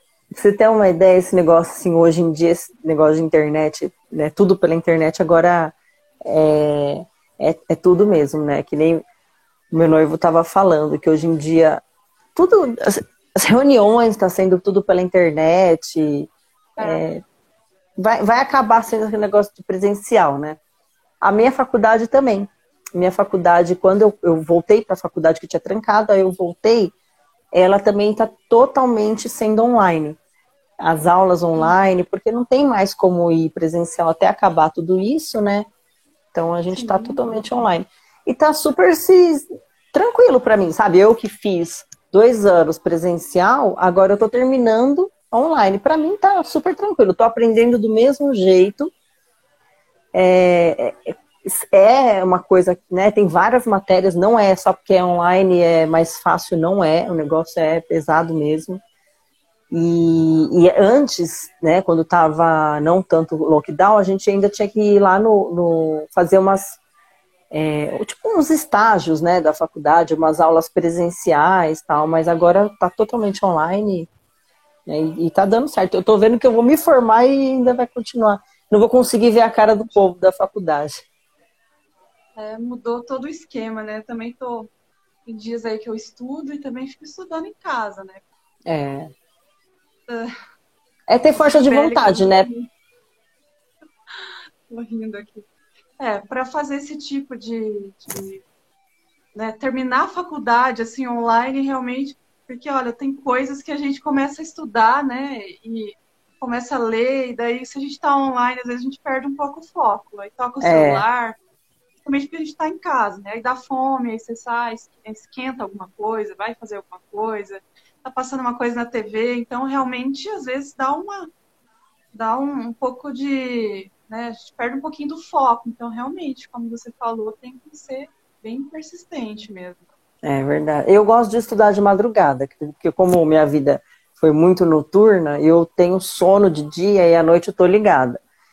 E aí eu, eu consigo me concentrar melhor na madrugada onde está todo mundo dormindo. Que aí eu já fiz tudo que eu tinha que fazer e eu não fico com aquela ansiedade de tipo assim, ah, é, tô aqui estudando, mas daqui a pouco toca uma campainha e acaba perdendo o meu foco, ou meu noivo chega do serviço e a gente fica conversando, então eu prefiro que ele tá dormindo, todo mundo dormindo, os cachorros dormindo, os gatos dormindo, e aí eu começo, pego e começo a estudar. Eu fico até quatro, cinco da manhã. Quem me segue sabe que às vezes eu posto lá que eu tô estudando quatro horas da manhã, mas eu tô super ligada nesse horário.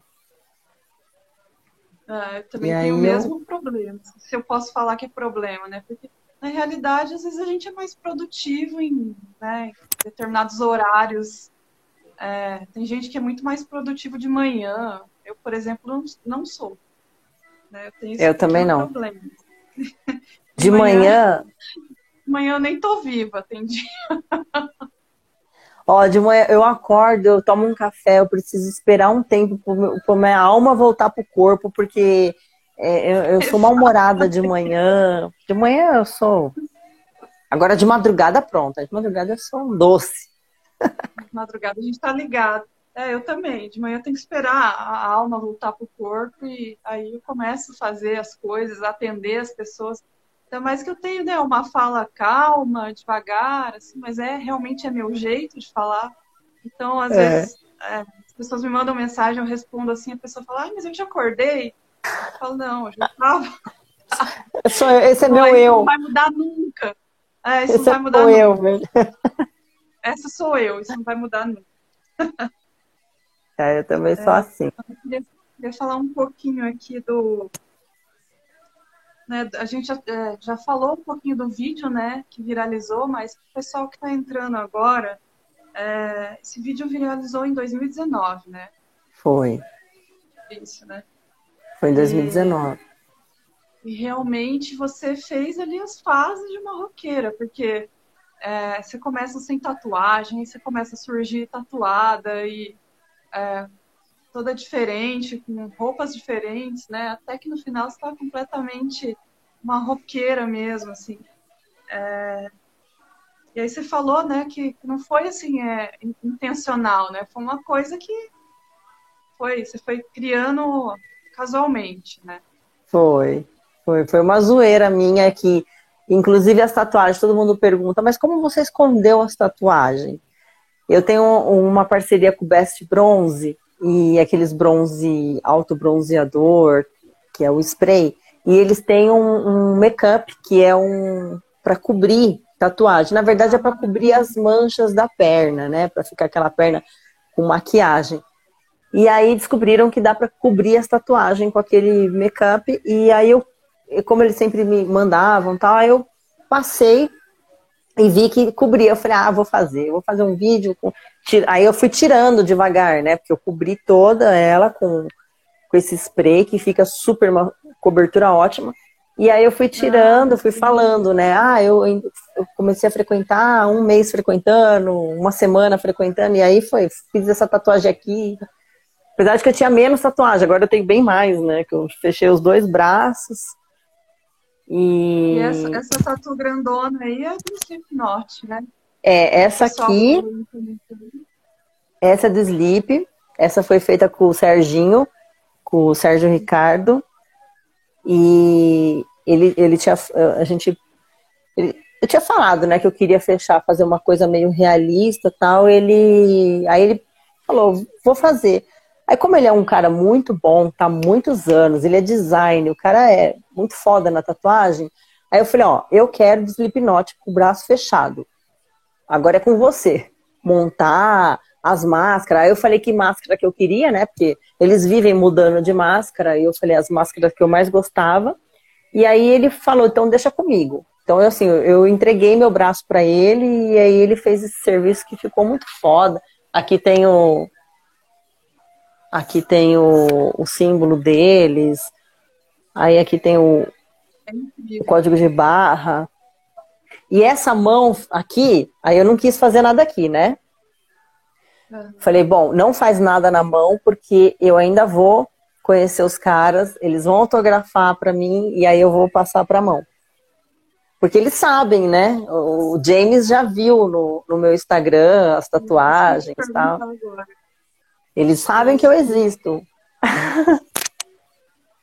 Caramba, gente. E aí eu. E aí, quando eles vierem pro Brasil, aí eu vou encontrar com eles, dar um jeito, e aí eles tá, né, assinar para mim um papel, dar um autógrafo e eu faço na mão aqui. Por isso que eu deixei a mão assim. E essa aqui é um trash polka, né, que é uma tatuagem que eu preciso dar um, dar um talento nela. E essa aqui é a, a famosa ah, caveira. que eu preciso dar um talento nela também. E essa ah, aqui é a tatuagem que o Paulo, o Paulo fez, o meu tatuador também, que é uma aranha que ele faz hum. black work, né? O cara é muito foda também nos black work. E, e aí. E aí tem outras também pelo corpo todo.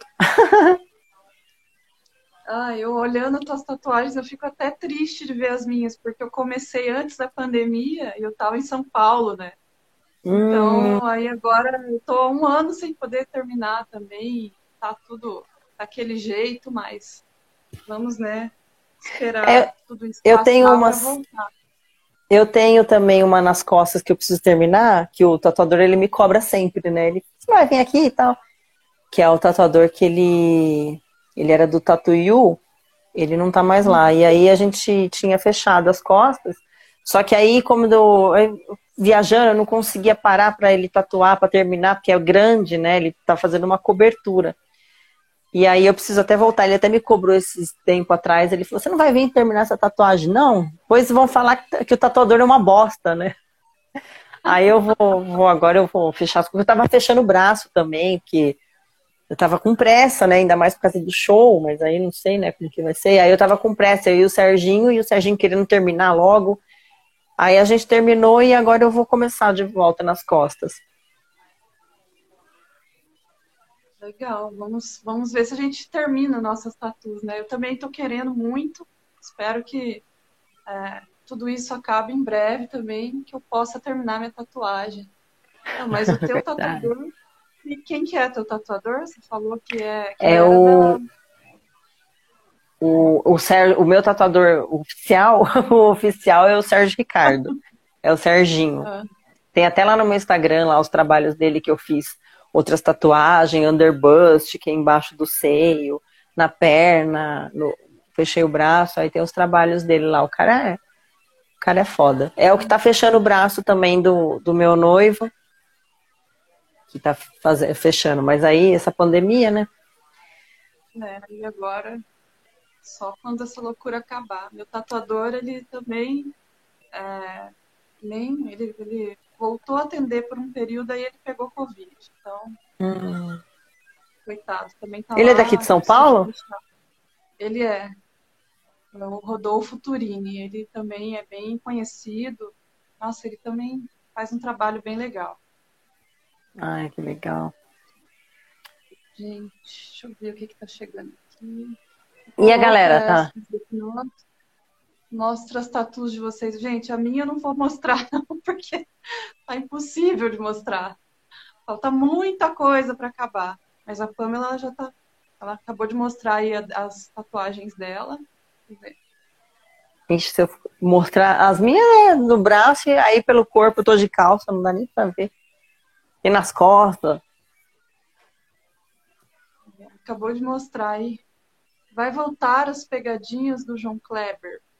Então, eles estão eles estão gravando bem pouco as pegadinhas, né? Tá fazendo para não ter muita aglomeração em praça. Agora não mais, né? Lockdown total não, não tá conseguindo, mas antes estavam conseguindo gravar, mas sem aglomeração, não pode é, porque assim, quando começa a gravar, quando é uma gostosa na praça, os caras já, né, eles não sabem se é pegadinha ou não, vê gostosa já, fica que nem uns urubu. É.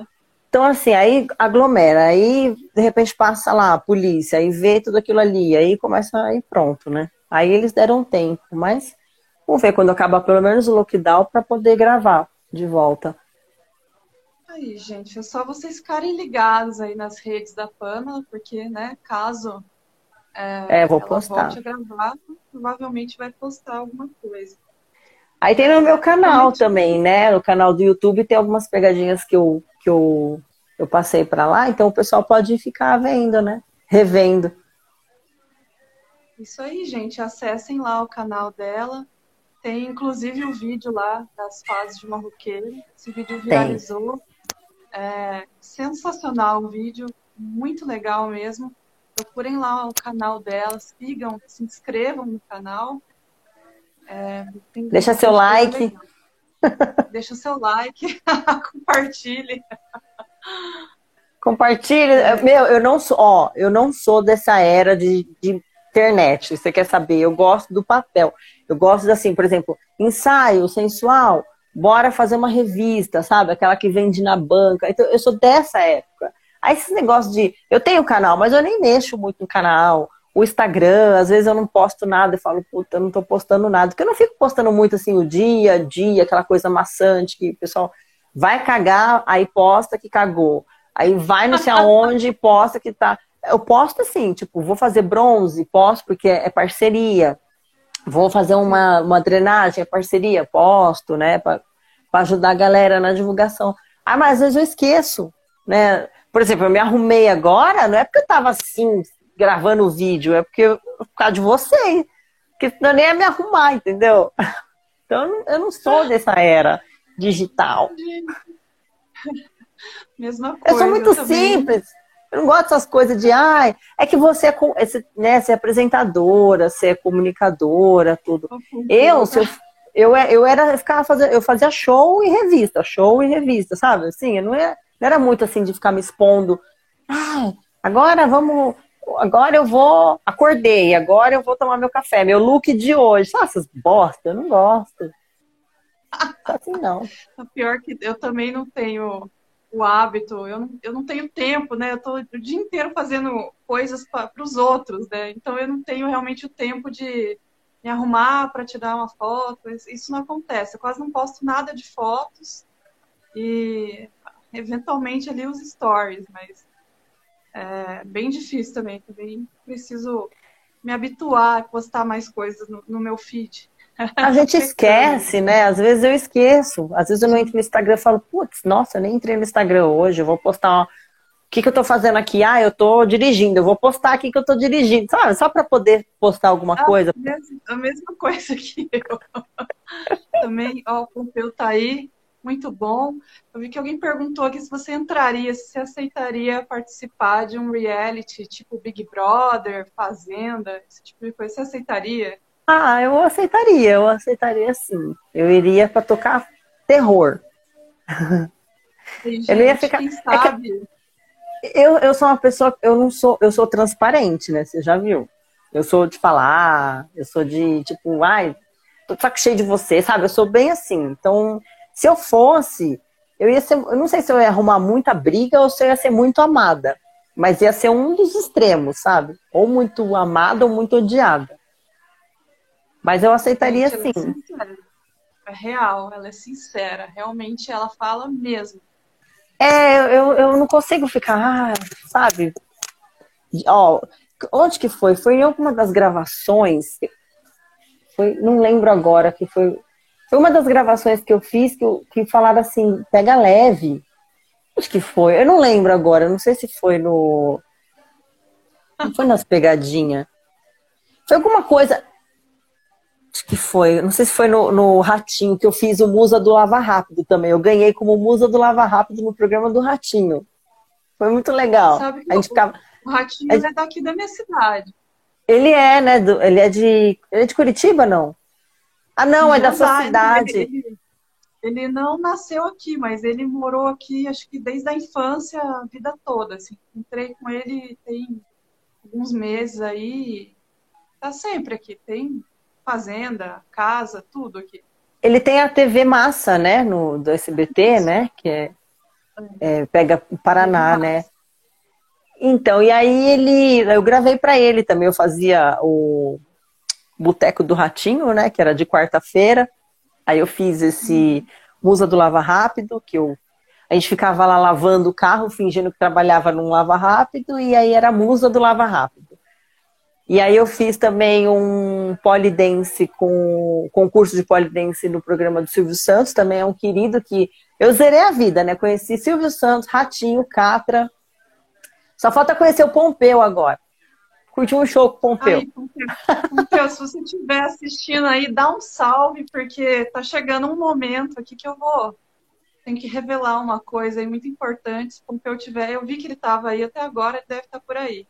Ah, só, for, só cortando um pouquinho, Isa, só, só um pouquinho. O meu tatuador é super amigo do Pompeu, super. Ele, ele, ele tatuou o, o, é, o, Ai, gente, esqueci o nome do homem. Dick, Dick, Dick. O Dick, é o Dick. O Dick, ele tatuou o Dick, ele fez Corsos aqui, o Dick. É o Sérgio Ricardo. Gente, e eles são. Uma... É muito... Ah, o Pompeu, salve, Pompeu. Pompeu, eu fico pensando assim, quando eu falo Pompeu, aí eu fico lembrando do Pompeu, Pompilho, Pomposo. Tá ligado?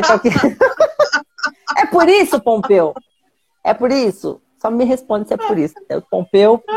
Quem, quem sabe, quem é da, da, minha idade sabe que é o Pompeu, Pompilho, Pomposo do Castelo Ratimbum. É verdade, eu nunca tinha pensado nisso. Olha lá, ele falou Serginho, grande amigo. É, o Serginho, Serginho. Gosto do Serginho pra caralho. Todo mundo, todo todo mundo lembra disso, olha lá, ó. Mas não. não. Mas não é, que na realidade é Marcelo Pompeu mesmo. É o nome ah, dele. Ah, nome mesmo. dele! Olha que legal! É o nome dele. Pompeu. Eu vou olhar para ele, vou lembrar disso agora. Doutora Abobrinha aí, ô Sérgio. É o doutor Abobrinha. Nossa, estão desenterrando coisas aí, gente. Eu nem lembrava pois disso. É. Então, eu sou dessa época. Mas é, a gente assistia, né, o Castelo, né? Era, o X-Tudo. Eu vivia assistindo TV Cultura. É isso mesmo, a gente assistia. Por isso, tá, boa noite. Galera, ó, mandem as, as perguntas de vocês que a gente está chegando aí quase. Pessoal, o pessoal, o pessoal é curioso, né? Pergunta tanta coisa, né? Perguntaram nada. É. Pergunta aí, caralho. Pois é, né, gente? O que está acontecendo com vocês? Aposto que vocês mandam mensagens inbox aí perguntando é. as coisas, né? e agora vocês estão é. todos tímidos. Hein? Tá com vergonha? Ficar mandando DM lá.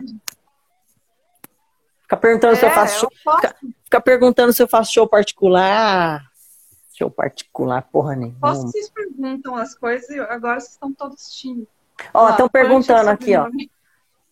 O, ah, o Aristeu também perguntou se o punch, o porquê do punch. Porque eu sou graduada no Muay Thai, né? E aí eu gosto de luta. adoro, fiz boxe, Muay Thai, jiu-jitsu, capoeira. E aí o, os amigos meus, né, porque coloquei o nome para nome artístico, né? Porque quando eu fiz o Drinkan, que é um reality sensual pela internet, há muitos anos atrás, é, eu tinha que usar um nome e um, um codinome, né? E aí falaram para mim, que nome que você quer usar? Porque futuramente você não quer mais trabalhar com isso, e aí de repente você quer mudar, né? Não ficar com o seu nome mesmo. Aí eu falei, bom, põe Pamela, que eu gosto da Pamela Anderson, e que no meu nome não é Pamela, tá uma revelação aqui para vocês agora Gente, que meu nome não é Pamela. O nome da Pamela não é Pamela. Não é chocada. Pamela. Eu não achei essa informação. Para, para, para, para, para, para, para,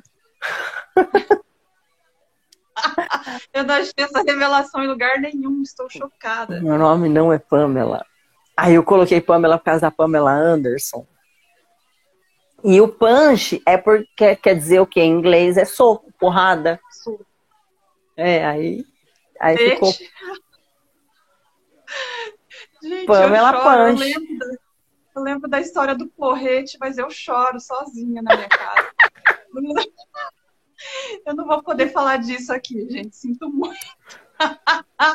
eu não vou poder falar essa, eu vou ficar devendo, mas essa. Não, eu falo, eu falo. Eu não aguento, eu não aguento. Gente, é o seguinte, eu e a Isa, a gente fica trocando várias ideias no WhatsApp, né? A gente fica um tempão conversando. E aí eu falei para ela que eu tenho um porrete no carro, porque assim, eu sou foda, eu sou, eu sou pavio muito curto. Então, assim, eu falo palavrão, eu sou pavio curto mesmo. E eu tenho um taco de beisebol no meu carro, que eu, é de madeira maciça, que eu ganhei do meu digníssimo. Que ele falou, amor, quando você arrumar uma briga e eu não puder, tá? Você dá uma porrada, estoura o carro, estoura a cabeça do indivíduo. E aí ele me deu, ele me deu canivete, ele me deu um porrete, né, um taco de beisebol. E aí eu tenho no meu carro. E eu falei pra Isa, porque qualquer coisa eu tenho porrete. E aí eu dou, eu dou porrada. Claro que quando eu, é, quando eu tô certa, aí sim. Quando eu não tô certa, aí eu mostro canivete. Então perguntando qual que é meu signo, Libra. Sou libriana. Gente, ela, ela já, isso ela já tinha revelado antes. Inclusive, é. a, a Pamela, ela, ela fala muito de signo, né? O, o Libriano, esses dias estava falando para mim, o que, que, que, o Libriano tem de diferente? É pergunta para mim? Isso. O que, que o Libriano tem de diferente? É, qual que é a personalidade assim, do Libriano?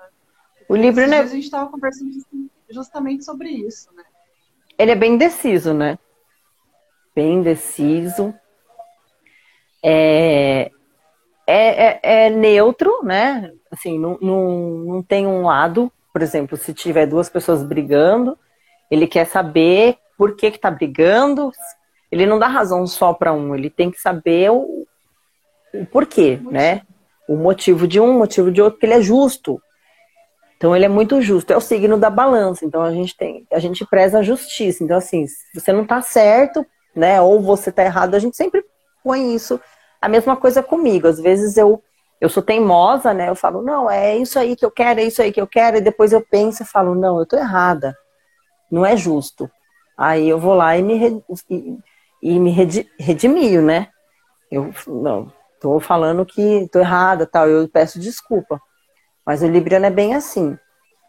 E Libriano é um signo super assim, tranquilo, neutro, super se dá bem com todo mundo, aonde chega todo mundo gosta. É amigável, porque... né? É amig... São pessoas amigáveis. E, por exemplo, eu trabalho com muita mulher, né? A gente mulher, mulherada. Então sempre tem uma que, que você chega, ela começa a te, né, te olhar torto, ou com uma certa inveja, ou sei lá, porque não gostou de você simplesmente. E eu sou uma pessoa que eu chego, eu percebo que a pessoa não gosta de mim, aí eu vou nessa pessoa, sabe? Tipo, eu, eu começo a ser usar da minha simpatia, porque eu não consigo ficar de cara feia. Aí a pessoa acaba falando, pô, não é que ela é legal mesmo? Ela é insistente, sabe? Tipo, ela é muito legal, ela é. Eu não gostava dela, mas ela é tão gente boa que eu, sabe, que acabo gostando. Acaba...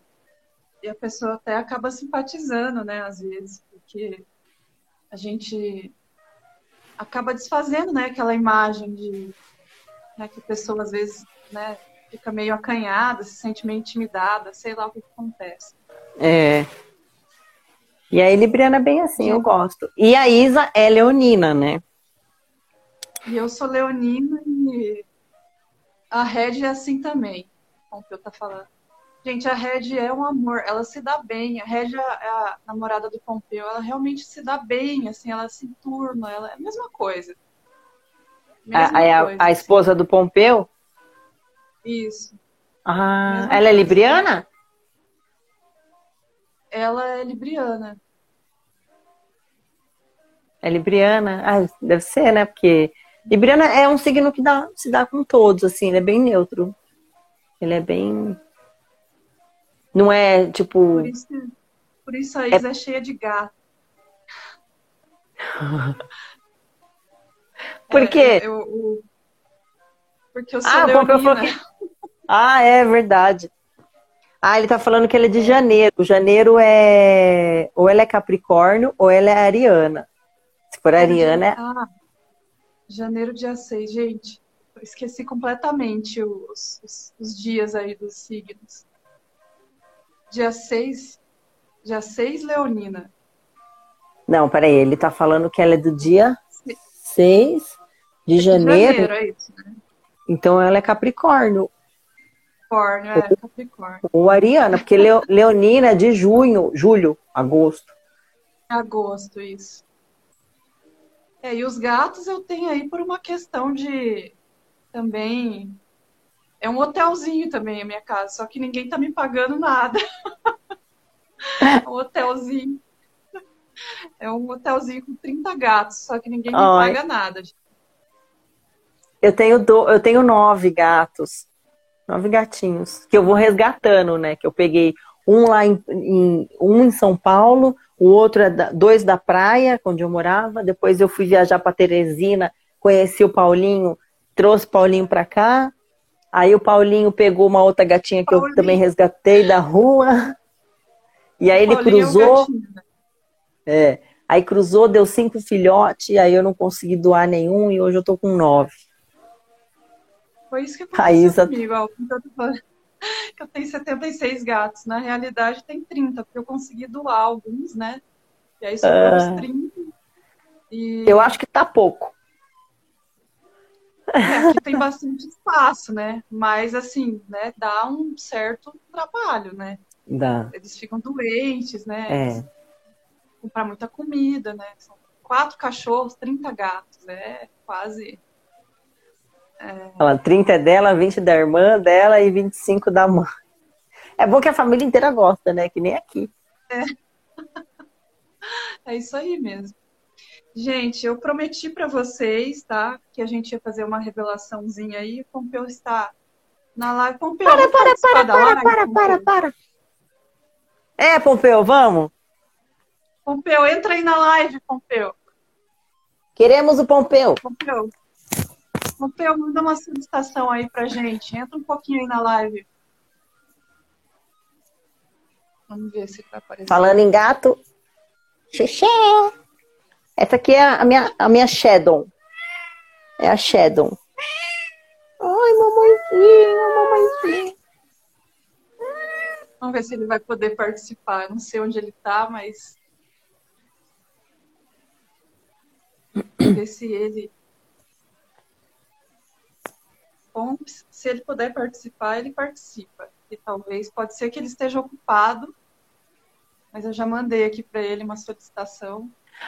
Estão perguntando aqui se eu já saí feio, se eu já saiu no braço. Depois eu respondo. O Pompeu entrou. Olha Aê, Pompeu! Oh. E aí, galera? Estão me ouvindo bem aí? Eu estou aqui no quarto de hospital com meu pai. Olha! O digníssimo Pompeu. Meu paizinho aqui, ó.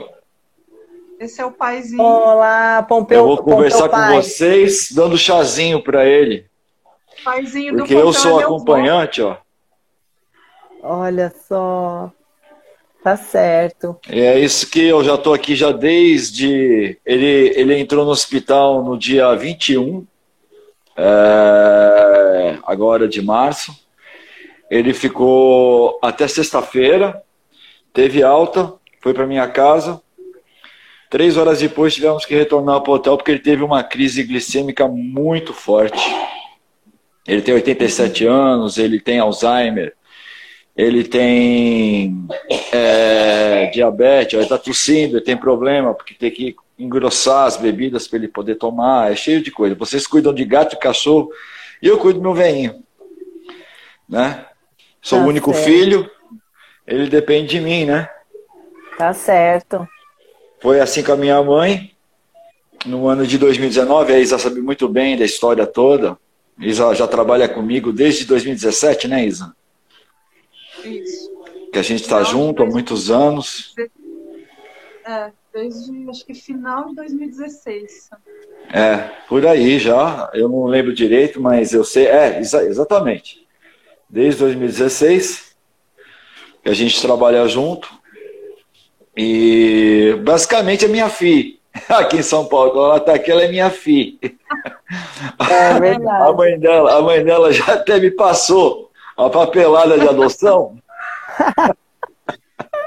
tem que puxar, tem que puxar a orelha dela às vezes, né? Falar, ah, puxar a orelha da minha filha. É. Entendeu? Então é, acabou ali de, um, de, a gente ser parceiros, né, de trabalho a amizade ela cresceu tanto, a ponto até da, da, da própria família dela ter toda essa confiança, né? É, depositar essa confiança em mim. Da filhinha dela, da, da, da filhinha deles aqui em, em São Paulo, sozinha, tadinha dela, mó macaca velha, mó, é, mó, mó mina, mó, mó mina descolada, aí caramba. Isso aí, isso aí tem um porquê, Gostou do tá? chazinho? Gostou do chazinho, velho? Isso aí tem um porquê. Tá bom. É... Fala oi pras meninas aqui, ó. Fala oi pras meninas. Alô. Ó, oi. Oi, vó. Manda beijinho pra elas. Beijo. Beijo, vô. Beijo. Melhoras. Ele tá melhorando. Hoje ele teve um, infelizmente, hoje ele teve um, uma crise no começo da tarde, assim, que a glicemia dele foi para muito baixa ele acabou perdendo sentidos, assim, foi um pânico aqui no quarto. Hum. Mas graças a Deus a gente está num, num, num ótimo hospital, aqui no Alvorada, em Moema. Ah, eles, que bom. Eles foram bem rápidos aqui e conseguiram é, reverter, né? Esse, rapidamente, assim, ele não chegou a ter convulsão, nada. É só perdeu, ficou um pouco assim, é, para lá de Bagdá. É, quando a glicemia, né? Pessoa, é, exatamente. Né? Então, ele, vamos ao que interessa? Ele tomou a vacina, né, Pompeu, que eu vi que ele tomou, né? Dose, graças a Deus, é uma das coisas Ai. que é uma das coisas que me deixa muito feliz, né? Porque não é só de tristeza, né? A situação dele não é fácil, é difícil. É... Para um único filho ainda, né? Eu, eu, eu perdi minha mãe no ano de. Eu, eu, eu perdi minha mãe no ano de 2019 né? Foi um ano eu tendo essa vida. Eu sou, vamos dizer assim, que eu sou um acompanhante profissional de, eu, consegui chegar no estágio de ser profissional em acompanhamento dentro do hospital, né? Porque no ano de 2019, é, de 12 meses, eu passei, eu passei quatro no hospital com a minha mãe. Hum. E agora, né, com meu pai, né? Pera aí, pai, que eu tô falando telefone aqui, eu já vou aí. E é assim, né? Ele só tem a mim, só sobrou eu. Né? Eu e meus dois filhos que moram comigo também. Meus dois filhos mais velhos moram comigo.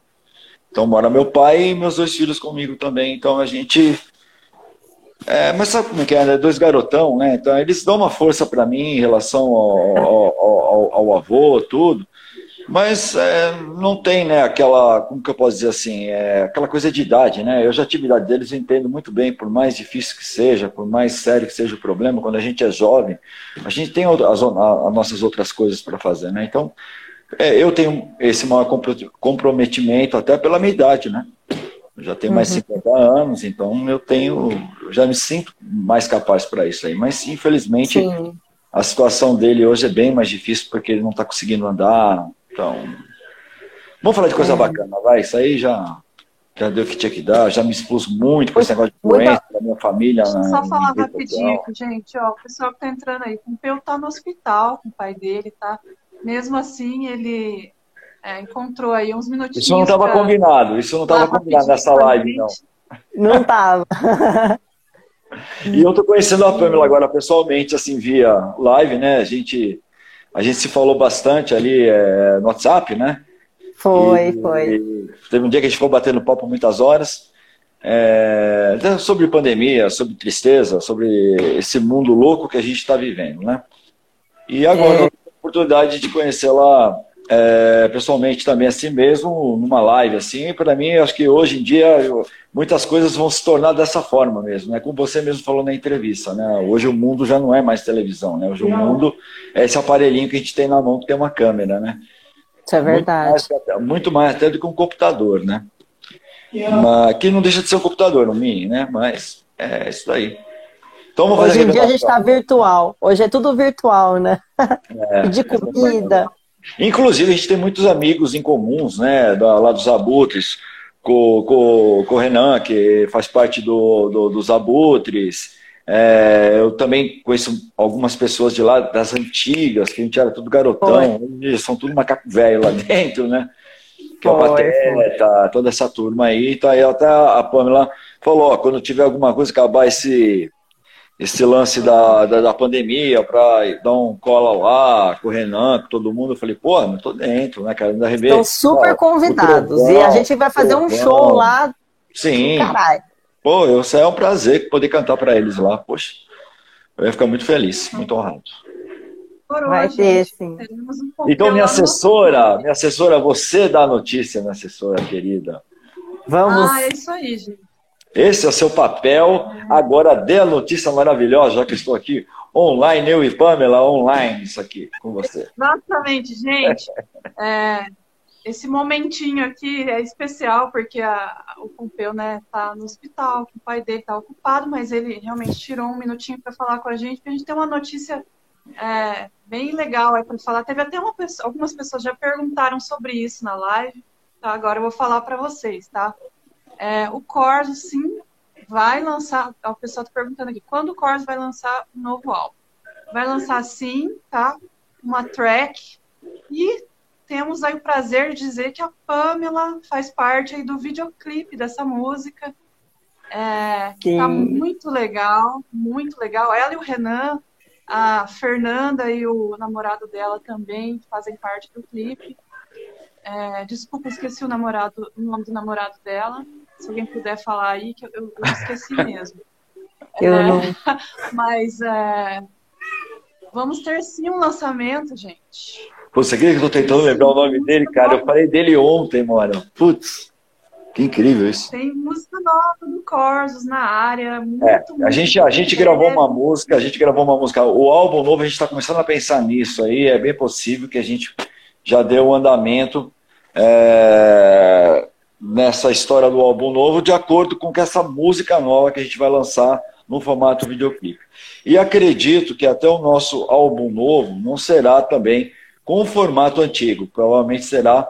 É, a gente está estudando a forma do lançamento e é, e é, bem possível que a gente faça é, dessa forma mais moderna, com vários singles, vários singles, depois deixa umas duas, três no gancho e junta tudo para um álbum, né? E a gente vai começar com essa música que é a You Can Stop Me, que a Pamela e o Renan também participaram do videoclipe maravilhosamente bem, fazem ali e é, estrelam junto com outros grandes, grandes pessoas aqui do, do, do, do, heavy metal, personalidades que todos trabalharam no, no nosso videoclipe, como que é o, o, o, Christian Cavaleira, que é filho do Igor Cavaleira, também fez uma performance no, no nosso videoclipe, tem a Fernanda Ferrer, o técnico de som Puta, né? O namorado dela, caramba, eu falei dele ontem, cara. Você que, você que você gosta desse branco que você deu o nome dele, pegou em mim aqui. Já trabalhou pra mim uma par de vezes, caramba. Putz, grila. É, precisa lembrar o nome dele. Eu vou ter, eu vou ter que ir nos meus é... contatos, acredita? É o. Puta, ele é famosão, cara. Ele é, ele é, é ele é técnico do Chris, é um, uma pai de nego, uma pai de nego lá de fora. Ele faz um som com uma pai puta, puta, puta técnico bom pra caramba, cara. E o pera clipe aí, tá pesado, pera hein? Pera que eu já vou descobrir. Ah, eu vou ter que sair da, da, da live para descobrir. Aí não vai dar certo. Vander, Vander! Vander Caselli! Vander Caselli! Meu Deus do céu, cara. Como que eu posso o nome de você, Vander? Desculpa, meu querido. Tem o Vander, tem o Criança. Tem o nosso criança, que é o Henrique, que trabalhou na, na, na, na nossa equipe técnica também. Ele também estrela o, o videoclipe. E nós cinco da banda ali tentando cantar, tocar e fazer a felicidade de todos os headbangers aí que a gente pretende lançar esse videoclipe agora no mês de abril. Não é. E ficou não é foda, ficou muito. Vamos pular o dia 1 de abril, né? Porque senão corre, sabe como que é? Tudo fala as coisas nunca faz, né? Mas o videoclipe ele já tá pronto. Ele já tá pronto, tá dando só um acertozinho no áudio. Faltou dar um acertozinho na, na, na mixagem da música e encaixar. O videoclipe já está pronto. Eu, eu achei sensacional. Agora você fala, Pamela, como, o que você assistiu, o que, que você achou e como foi essa experiência de você trabalhar com a gente. Olha, foi uma honra muito grande de ter sido convidada por vocês, que eu já sou fã desde de antes. Serginho me falava muito, tatuei muito ouvindo vocês também. E, e aí, quando me convidaram, eu não acreditei. Eu falei, o quê? Mentira. É, tô sonhando. E aí eu fui convidada, aí o Léo da Liber, Liberty veio falar é, comigo. Da Libertar, gente... da Libertar, é, o grande Léo é diretor. É, ele é o diretor e é o roteirista, né? Além de ser o diretor, ele é o roteirista. O roteiro é todinho dele, o Léo. O Léo é maravilhoso. Ele ganhou já prêmios aí como Cannes, como Clio, enfim. O Léo é maravilhoso. Ele é. E aí ele me mostrou também que ele produziu o clipe do Megadeth também, né? Eu vi o clipe. Cara, é, é sensacional. O, do D. Snyder também, do D. Snyder. Foi, e aí eu, eu falei, pô, eu quero, né? Aí a gente convenceu. Armordal, Armordal também. Amordal também. Aí a gente, eu convenci meu noivo porque tinha que fazer um casal, né? Exato. E aí ele falou: Não, eu não vou, não, vai você. Eu falei: Não, vamos lá, tal. Eu consegui convencer, ele participou e, meu. Cara, surpreendente na, ele, viu? Na primeira cena que a gente fez, a gente arrebentou, saí machucado um pouco, mas faz parte da arte. E ficou, na hora que eu assisti, ó, arrepiei, o clipe tá foda. Pra mim, já, o clipe já tá pronto, mas vocês têm que dar um, né, um Não, só o áudio, é, é o detalhezinho de áudio só que tá, que tá mexendo, né, que o Eros está dando a última finalizadinha no áudio. É, o, agora que você viu ali da edição, basicamente é aquilo lá, não vai mexer em nada não, todo mundo achou, todo mundo gostou, entendeu? Ah, e, é, e, a gente ficou muito feliz que o Renan tá, participou também, porque tinha que, a, gente, a gente acreditava que naquela cena tinha que ter essa química mesmo, né? De um casal é... de verdade, né? Não adiantava, por mais, é, já que a gente não tem condições de, de repente, é, colocar dentro dessa situação é, atores profissionais, não sei o quê. Então a gente pensou é, um lance de, de pegar casais de verdade dentro da cena que tiver que fossem atuantes dentro da cena heavy metal, isso aquilo outro que tivesse ali dentro do, do, do que é o, o, diretor ele queria, né? E foi essa sacada de, de encontrar você, Pamela, e, e o Renan e você ter, com, você ter conseguido convencê-lo é, a fazer, entendeu? Porque eu achei fantástico. Ah, ele e o Vander é, me surpreenderam muito, porque eu já sabia que você, com a experiência de TV e tudo mais, ia ficar legal a tua parte. A Fernanda também é uma menina muito descolada, né? Ela tá sempre é, apresentando alguma coisa, falando em lives, e está sempre envolvida com alguma coisa assim de, é, de, de, expressão artística, né? Agora, o Vander, o, o Crianço e o Renan me surpreenderam muito com as cenas dele. Muito. É porque eles, um eles não são atores, né? Eles, eles ficam ali só nos bastidores e o Renan nunca fez nada para televisão, nada de nada. E ele surpreendeu também. É, e a, eu, eu, a feição dele, né, o, o porte dele, tudo, com, é, meio que dá esse ar, né, para tudo como foi montado o clipe, assim, eu achei que o personagem foi muito bacana. E espero que todos aqui que estejam assistindo fiquem curiosos para ver. Em abril, e eu tô louca para postar. Eu tô me segurando para não postar nada, porque eu tô louca para postar. Louca. É, não posso ainda não, porque o áudio tá errado ainda. Não, não, pode deixar. Vou falar que eu já assisti. É, eu, eu passei para você ver, né, o Isa? Ficou da hora, né? E outra pessoa que também sabia que ia, que ia arrebentar também, que eu também visualizei no videoclipe, foi o Christian, o Christian Cavaleiro. É, ele, ele arrebentou também, ele faz as performances ali do, de um personagem em si, que vocês assistiram o vídeo, vocês sabem. Entendeu? Ele, eu, já, eu já era fã dele de todas as performances que ele fazia na internet, eu sempre acompanhei a carreira dele, né? Então, quando veio essa música e todo esse roteiro do do do Léo, eu falei, putz, é o Christian. Quer dizer, foi o Léo que escreveu, né? Foi, o roteiro o foi dele. Ele, ele, ele ouviu a música, pediu eu como escrevi a letra, o que, que eu queria dizer, mais ou menos. Aí ele montou uma circunstância todinha em cima daquilo lá para fazer sentido, né? É, um sentido visual daquilo que eu escrevi, né? E para mim ficou perfeito, ficou no tamanho certo. Nossa, a gente, eu acho que todo mundo vai pirar, acho que vai ser um, vai ser meio que bombástico aí quando a gente colocar esse vídeo no ar.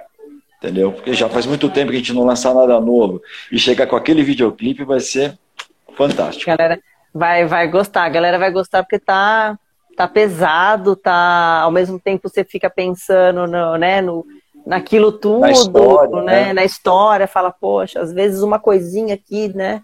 Exatamente. Faz o boom Exatamente. todo. Exatamente, né? Então é, é, é, bem o momento que eu vivo na minha vida, né? Essa pandemia, as coisas que aconteceram na minha vida do ano de 2017 para cá, né? Tem, eu, eu me tornei assim um pouco mais pensador, né? Não vou dizer que sou um Gabriel, entendeu? Mas estou um pouco mais pensador. E mais filosófico, Nós, né? eu é, exatamente, mais filosófico e tipo, eu enxergo o mundo hoje de uma forma completamente diferente do que enxergava de 2017 para trás. E essa eu estava falando foi. É mais um resumo disso, né? Das coisas que eu acho, esse ódio gratuito que as pessoas têm pelas outras. É, esse tipo Exatamente. de coisa. Então, eu acho que a mensagem é muito bacana, é, principalmente no momento de vida que todos nós, é, querendo ou não, temos que viver e conviver. Eu estava falando para Isa mesmo, né? De um tempo para cá a gente está pensando muito, principalmente essa pandemia, muitas coisas estão tá mudando, até o jeito da gente viver, trabalhos, muita gente aí sem conseguir trabalhar. Esses dias mesmo eu abri meu Instagram para as empresas que quiserem é, divulgar, sabe? O pessoal tá, tá difícil mesmo. Então, assim, é o momento da gente se unir e dar força um para o outro, porque tá todo mundo no mesmo barco, não é só um ou outro. Esses dias eu fiquei sabendo também que eu perdi um colega meu conhecido para depressão, que ele se matou. E é, tá, tá, complicado, né? Mas a galera tem que, tem que se unir, saber que tá todo mundo assim, não é só ele ou ela. Eu também, eu tinha, eu vivia viajando, hotel para cá, hotel para lá, não sabia nem em que cidade que eu tava, porque eu acordava, já tava numa cidade, ia para outra. Era uma correria, né? Aí eu me vi parada totalmente, eu falei, puta que pariu, eu sempre trabalhei fazendo eventos, e agora, o que eu vou fazer da minha vida? Claro que eu tenho minha família que me ajudou, o meu noivo também, sabe? Agora, aí o que, que acontece? Eu estou conseguindo terminar minha faculdade, pensar coisas que eu poderia ter feito lá atrás, só que eu não fiz por causa da correria. E hoje que a gente não está mais na correria, a gente tem que parar para pensar, poxa, vamos pensar mais na, na, nas coisas que a gente tem que fazer no próximo, um se ajudar, o outro, sabe? E não deixar depressão, não deixar nada disso tomar conta da gente, né? Porque a saúde mental é, é é uma das mais importantes também, né? Não só a física, a mental também. É, eu fico pensando da seguinte forma, né? Eu cheguei num ponto que eu, eu penso o seguinte: eu nunca pensei na minha carreira, são 38 anos de carreira, eu nunca pensei que um dia eu, um cantor de thrash metal, de música de protesto, é, de uma da, da, das vertentes mais agressivas do heavy metal, eu fosse chegar a um ponto de falar de amor, né? Mas eu percebo que é, é a coisa que mais falta no mundo hoje em dia. As pessoas é. se amarem, as pessoas se respeitarem, né? Porque o, o, o, o, você tendo um amor no seu coração, você vai respeitar tudo. Porque você vai estar tá sempre é, disposto a receber amor. Então, quem dá amor quer receber amor. Quem dá ódio é porque adora receber ódio. É. Não gosta de receber amor entendeu? Não sabe o que é isso. Então eu jamais pensei na minha vida que eu fosse chegar depois de 38 anos e ia fazer esse tipo, é, manter esse tipo de discurso. É, não sei se vocês me acompanham, me seguem, mas eu, eu tenho escrito muitas coisas filosóficas, que todas elas estão sempre meio que em torno desse lance de amor, de esperança, né? De a gente entender. A gente tem que entender que não adianta mais ficar é, disputando, a disputa acabou. Entendeu? O céu, o céu que a gente está vivendo é o mesmo para todo mundo.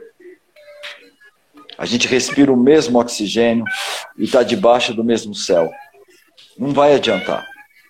A gente tem que entender que não vai adiantar mais. Entendeu? Esse tipo de coisa. A gente tem que entender, se a gente vai pensar no nosso Brasil, a gente tem que entender que a nossa bandeira é a mesma. De frente e de verso.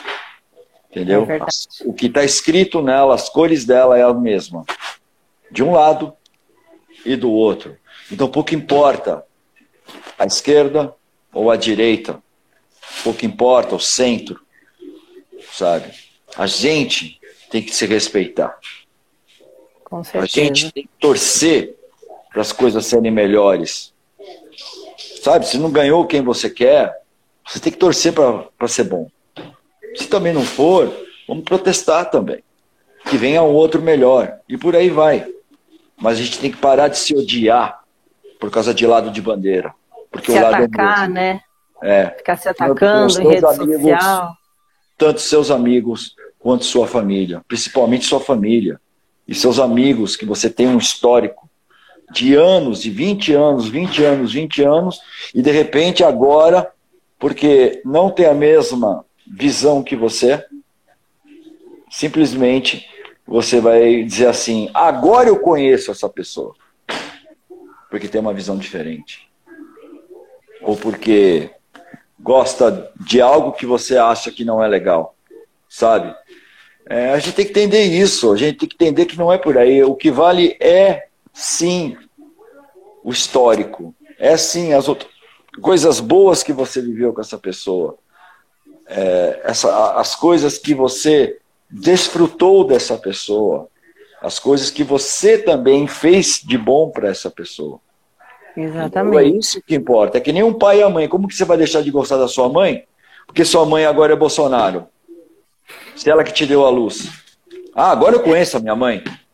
É, é, tem essa, né? Ela não votou, ela não votou no Haddad. Ela votou no Bolsonaro. Ah, agora eu conheço minha mãe. Então vira a cara pra tua mãe também. É. Né? É a mesma coisa aquele black metal que fica execrando é, o nome de Jesus, fica execrando Deus, você entendeu? Ou, ou, alguém que faz heavy metal, que faz white metal, fica execrando, mas a mãe chega com uma correntinha, com um crucifixo, mas com o bolso ali com dois, três mil reais para dar pro filhinho, o filhinho só falta lamber o chão para ela, o filhinho black metal. E não vê, sabe, os Isaques, os Timóteos, os, o, todos esses que têm nome bíblico, entendeu? É. Foram, porque, foram dados esses nomes nessas, na, nessas crianças porque o pai e a mãe são cristãos. É entendeu? É verdade. 95% da população do mundo é batizado. Tem padrinho e tem madrinha. Sabe que é, é ridículo. É ridículo, é ridículo você deixar de, de, de, de, você não respeitar uma opinião diferente. Você não respeitar, você não é obrigado a continuar sendo cristão porque você foi batizado. Você pode chegar e falar, eu não quero saber disso. Mas você tem que respeitar o seu pai, a sua mãe, que um dia acreditou que você pudesse ser um cristão. Você não pode deixar de gostar dessas pessoas, cara. As pessoas são pessoas. O amor é que tem que falar para o amor de cada um, indiferente disso. Deixa, deixa o white metal fazer o metal dele, deixa o black metal fazer o metal dele do diabo, o outro fazer o metal de Jesus. Entendeu? Deixa o povo que gosta do, do Bolsonaro, o povo que gosta do Lula. Entendeu? Pensa na, é na que você vive com as pessoas. Não pode brigar por causa disso. Não é guerra civil, não é revolução. É, hoje em dia as pessoas estão se odiando por, pouco, por pouca coisa, né? Por, uma, por, causa de um. Por causa de figurinha de álbum. Porque, meu, é. sinceramente, cara, sinceramente, ah, o Bolsonaro não presta. E, e, e, a Dilma prestava? E não sei quem prestava. O único pre presidente na minha história de ser humano com 55 anos, vou fazer 56, que eu achei do cacete foi o Fernando Henrique.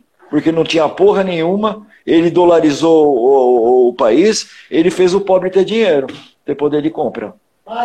Entendeu? Eu acho é. que qualquer homem que chegar no poder é, do Brasil e conseguir fazer o pobre ter poder de compra de novo, entendeu? Puta, ele vai ser um grande presidente. O cara que não faz isso, para mim já. O, presidente atual já está aí quase quatro anos, não tem um plano econômico para o pobre. Está mais preocupado com a Rede Globo, está preocupado com a Folha de São Paulo, está preocupado com, preocupado com o que postam, o que a esse falou e com aquele, e com aquele, com aquele falou. E, e, e o que estão postando contra ele, se defendendo disso aí, em vez de fazer as coisas, em vez de fazer a função de presidente. E o resultado vai aparecer. O resultado bom vai aparecer fica perdendo tempo em rede social, que nem o Trump, né? Que ficava é. tweetando de vez de, né? Vai lá fazer. Eu, eu não falo de política por causa disso, né? Porque tem uns gostam de um, outros de outro, por favor, senão... um mas aí eu. Ele foi no mercado. Pronto. Tá chamando e o pai aí dele. eu também eu não gosto de ficar fazendo esse negócio de, de né, uma opinião política, ainda mais em rede social, né? Que Gente, já, a gente já tá tão cheio disso, né? E é, o presidente tweetando de um lado, de eu vez de cuidar, vamos cuidar das eu, coisas. Eu torci presidente fazer um bom trabalho. Ah, mas ele, Pompeu, você não sabe, ele fez isso, fez aquilo, fez aquilo outro. Você quer saber minha opinião? Não fez mais que a obrigação. Ele é presidente da República. Entrou para isso, não é verdade? Tudo de bom que ele fez, tudo de bom que ele fez, não fez mais que a obrigação. É a minha opinião. E, e qualquer outro que entrar tem que fazer, porque é presidente, né? Se candidatou. É, Pamela, você pensa o seguinte: você pensa o seguinte, tá na escola, o Lion tá na escola. Você pensa o seguinte, Pamela. Quando um cara é o presidente da República, ou uma mulher é o presidente da República, a gente pensa o quê? Que é o melhor brasileiro entre, entre todos. Concorda comigo? Ou eu estou errado? É o exemplo de brasileiro. Sim, Concorda comigo? Tem que, errado? Tem que ser, tem que ser, né? Para representar Exatamente. o país, ele tem que então ser. Você não pode, então você não pode sacar vento, em rede nacional. Você é o exemplo. Você não pode sacar vento. em rede nacional. Você não pode ter conversa de botequim. Você está no telefone, está falando no telefone. Você não pode, você não pode, é, é, você não pode, por exemplo, está é, tá falando com o seu, com o seu povo ou com a imprensa do seu país com palavreado de botequim, né? Você tem que dar o exemplo. A juventude, as crianças estão assistindo o presidente da República falar, ou a presidente da República, tanto faz. Entendeu? É uma coisa muito séria, muito importante. Sabe? São tem que coisas dosar que você, o que fala, né? Tem que saber tem que ser um presidente. Você tem que ser o melhor brasileiro de todos. Você não é. pode ser mais ou menos. Não tem o menos pior. Não existe o menos pior. É por isso que eu não voto. É por isso que me chamarem de isentão, eu falo assim, sou isentão, porque ninguém me representa. Não é o melhor brasileiro, na minha opinião.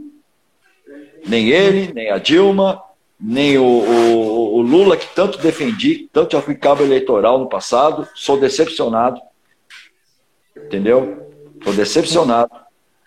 Não pela pessoa Lula, mas o que aconteceu no governo dele. É. Não deveria nunca acontecer com o melhor brasileiro. Eu acho que devia ter um concurso para ser presidente, não qualquer um se candidatar. A gente não tem que fazer Exatamente. concurso para entrar na polícia militar, para entrar na federal. Tinha que ter um concurso. Fazer o quê? Ninguém pode ganhar porque é o menos pior. Ninguém pode ganhar porque. Para mim, pouco me importa o partido. Para mim, pouco me importa se o partido é de direita, se é de esquerda, se é da puta que pariu. Pouco me importa. Tem que fazer pelo Brasil. Tem que ser o cara. Tem que ser o cara. Isso que as pessoas não entendem. É. As pessoas não é enxergam. As pessoas enxergam isso, as pessoas preferem usar a camisa. Quem nem torcida de futebol. E fica falando, ah, esse é fascista, vamos virar fascista. Olha, eu já fui, eu já fui comunista, eu já fui fascista. Eu já vivi em ditadura militar. Já, eu, já, eu já vivi em socialismo. Todas essas coisas aqui no Brasil. Vou dizer coisa para você. A minha vida continua a mesma coisa. Continua um cara de periferia tentando ganhar a vida dele, tendo que trabalhar para sobreviver. Nunca foi diferente nenhum. Nenhum. O único que foi diferente foi no, no, no, governo do Fernando Henrique Cardoso, que eu consegui ter um pouco mais de dinheiro do fruto do meu trabalho e eu, eu, eu, eu pude fazer mais coisas na minha vida porque o dinheiro valia. O pobre tinha um pouco mais de chance. Foi a única é. coisa. É a única coisa. Se é o melhor presidente, se esse era da curriola do Maluf, se era amiguinho de não sei o que tem, não me importa. Ele foi um dos melhores brasileiros. Se não foi o melhor brasileiro naquela época, ele foi um dos melhores. É a minha opinião. Eu posso até estar errado, não sou entendido de história, não sou eh, cientista político. Eu sou um brasileiro que trabalha, que vive, e se não trabalhar, não vive, entendeu? E sentir na pele a mudança das coisas, com a experiência da vida, não da teoria. Da vida, né? Isso que é. Você pode falar, você viveu, né, tudo isso. Tem gente que não vive nada e nasceu em 1990 e quer falar de quem que é melhor e quem que não é. Espera. Você viveu tudo isso. Espera. Pode falar. E você tá certo, porque você viveu, você presenciou tudo isso. Não adianta uma pessoa que chegar que nasceu em 95, 96 e ficar falando quem é melhor e quem não, não é. Pode, Só tem pode, referência porque, Lula e Bolsonaro. É, esses, esses são os internéticos. É a era, né? A era de internet. É, se colocar, se colocar na internet que fulano socou Beltrano, todo mundo acredita, ninguém vai apurar. Entendeu? Você acaba com uma pessoa uma frase. Ninguém apura. Ninguém sai, eu passo por isso. O povo é preguiçoso graças a Deus, pesquisar. Graças a Deus, no meu caso, todo mundo viu que era, que, que, que era comédia. Mas também já fui acusado, eu sou acusado de, de, de absurdo, de uma mentira ridícula. Sabe, que não faz nem pé nem cabeça. Entendeu? Fui, é, teve um show que eu fiz em Recife, que quase que a internet virou toda contra mim. Eu, eu ah. falando bem do Nordeste. Eu hum. pregando isso que eu estou falando. A mesma coisa que eu estou falando aqui para vocês. Pregando amor, companheirismo e amizade. Por causa de três bêbados. Meu problema sempre é com um bêbado, né? Sou imã de bêbado. Foda. É, é, foda. Sou imã de tem bêbado. gente que bebe e não sabe o que de fala, bêbado, né? Tem gente bêbado. bêbado tem que beber e ficar em casa. É, não... Eu sou imã de bêbado e bêbado. É foda. É. Então o que é acontece? Foda. Também fui atacado em Recife, até que eu, tive que um por um explicar o caso. E vou te falar, 90% das pessoas não estavam lá, não viram. Não sabiam. E ainda deu azar. Sabe, todo mundo filma né? tudo, né? É. Eu dei o azar que todo mundo filma tudo em show, né? Eu dei um puta de um azar que justamente esse show ninguém filmou. Puta. Aí sobrou para quem? Pergunta para quem sobrou essa história. É, quem tivemos que correr.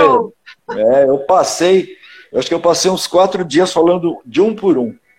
De um por um. Eu indo, eu aparecia alguém falando, eu, eu, eu ia. Eu ia, eu ia no inbox da pessoa e falou, meu, aconteceu isso, isso, isso, isso, isso. Essa é a história certa.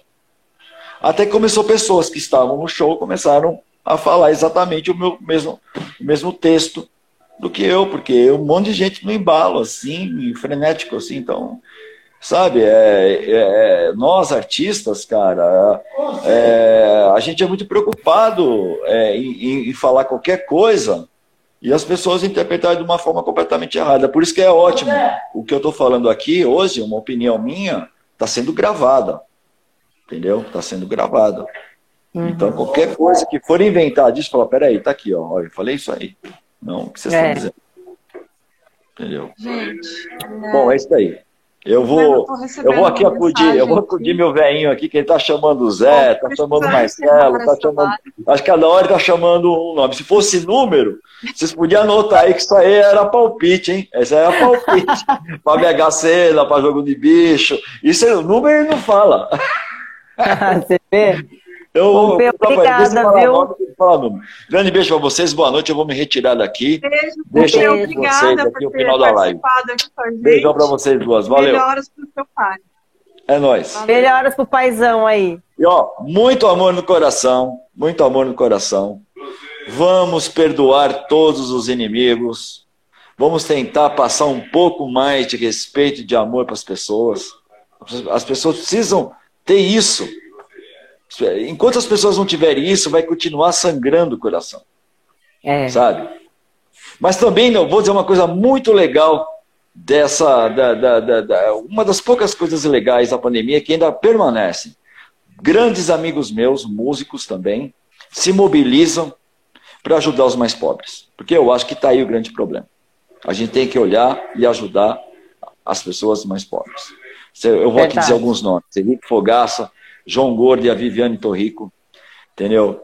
Uh, quem mais? Agora a gente tem o lá do Monstro, disco lá do, do de Goiânia, eu, eu, eu tenho acompanhado também. O Léo Bigode está fazendo bastante coisa em prol dos pobres, entendeu? Muita gente, muita gente fazendo marmitas, é, dando um alimento, entendeu? É, fazendo arrecadações, eu tenho visto agora aqui todo mundo, cara, atrás de, de, de cesta básica para os mais pobres, entendeu? Então isso eu acho, cara, que é fantástico. Os, os abutres estão tá é fazendo é... também. Isso daí, eles Aí, fazem bastante.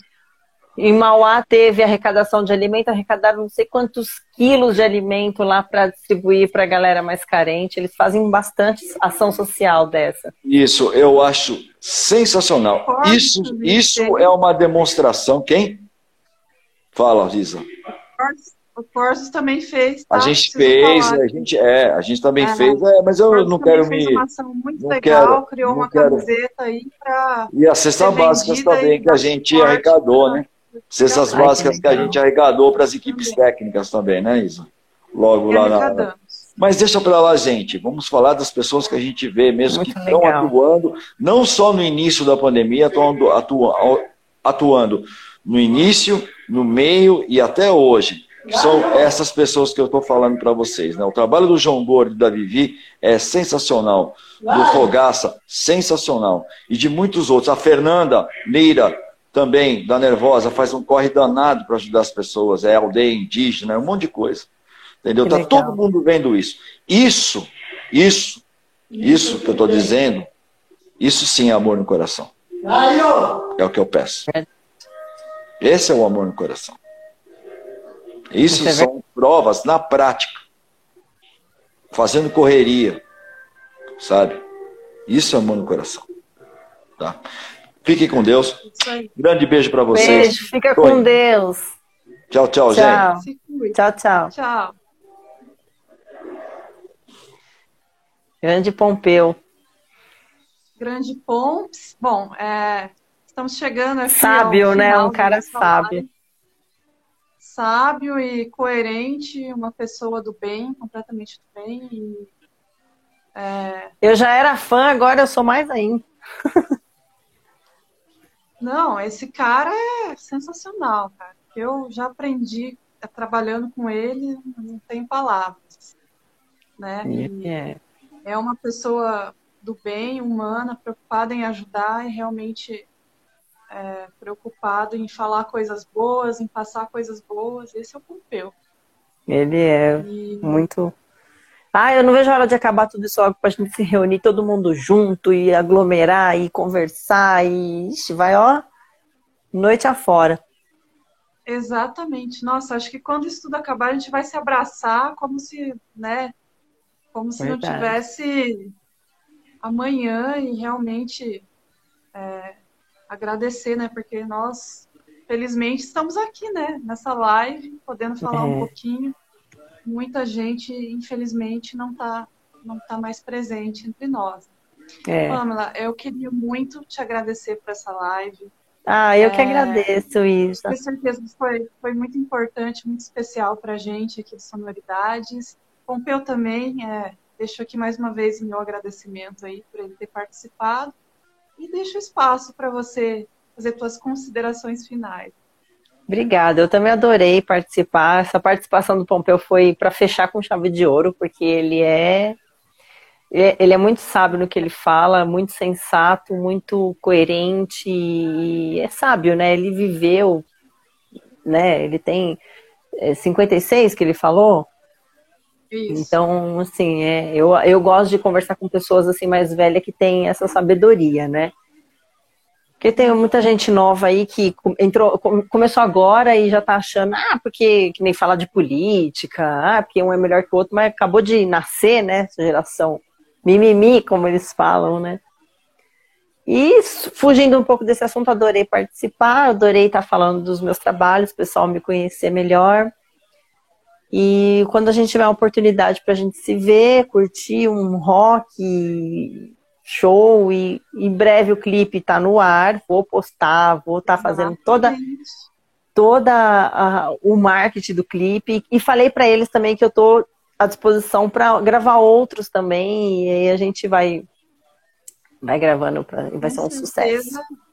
Com certeza virão mais, né? Clipes e é te agradeço muito aí. Hoje foi muito bom poder falar, né? A gente conhece a Pamela artista, a Pamela da TV, e muitas pessoas não sabiam, né, da, da questão dos, dos, animais, enfim, dos bichinhos, várias coisas pessoais, mais pessoais, assim, que as pessoas não sabiam, mais coisas sobre a tua carreira mesmo. Então, deixo aqui meu agradecimento. Gente, muito obrigada. Quem assistiu a essa live depois vai repercutir no YouTube, tá? Vão ver essa live depois lá no nosso canal, Sonoridades. Não deixe de seguir a Pamela, não deixe de me seguir, arroba Isabelle Miranda TV. E a semana que vem estamos de volta com mais uma live aí. Vocês vão ficar sabendo em breve quem é o nosso próximo convidado. Beleza, gente? Um beijo. Um beijo. Beijo, Pamela. Até um beijo, próxima. Isa. A gente se fala no, no, no WhatsApp. Fofocar um Fechado. pouquinho. Bora focar um pouquinho. É. Beijo, gente. Até mais. Tchau, tchau, tchau.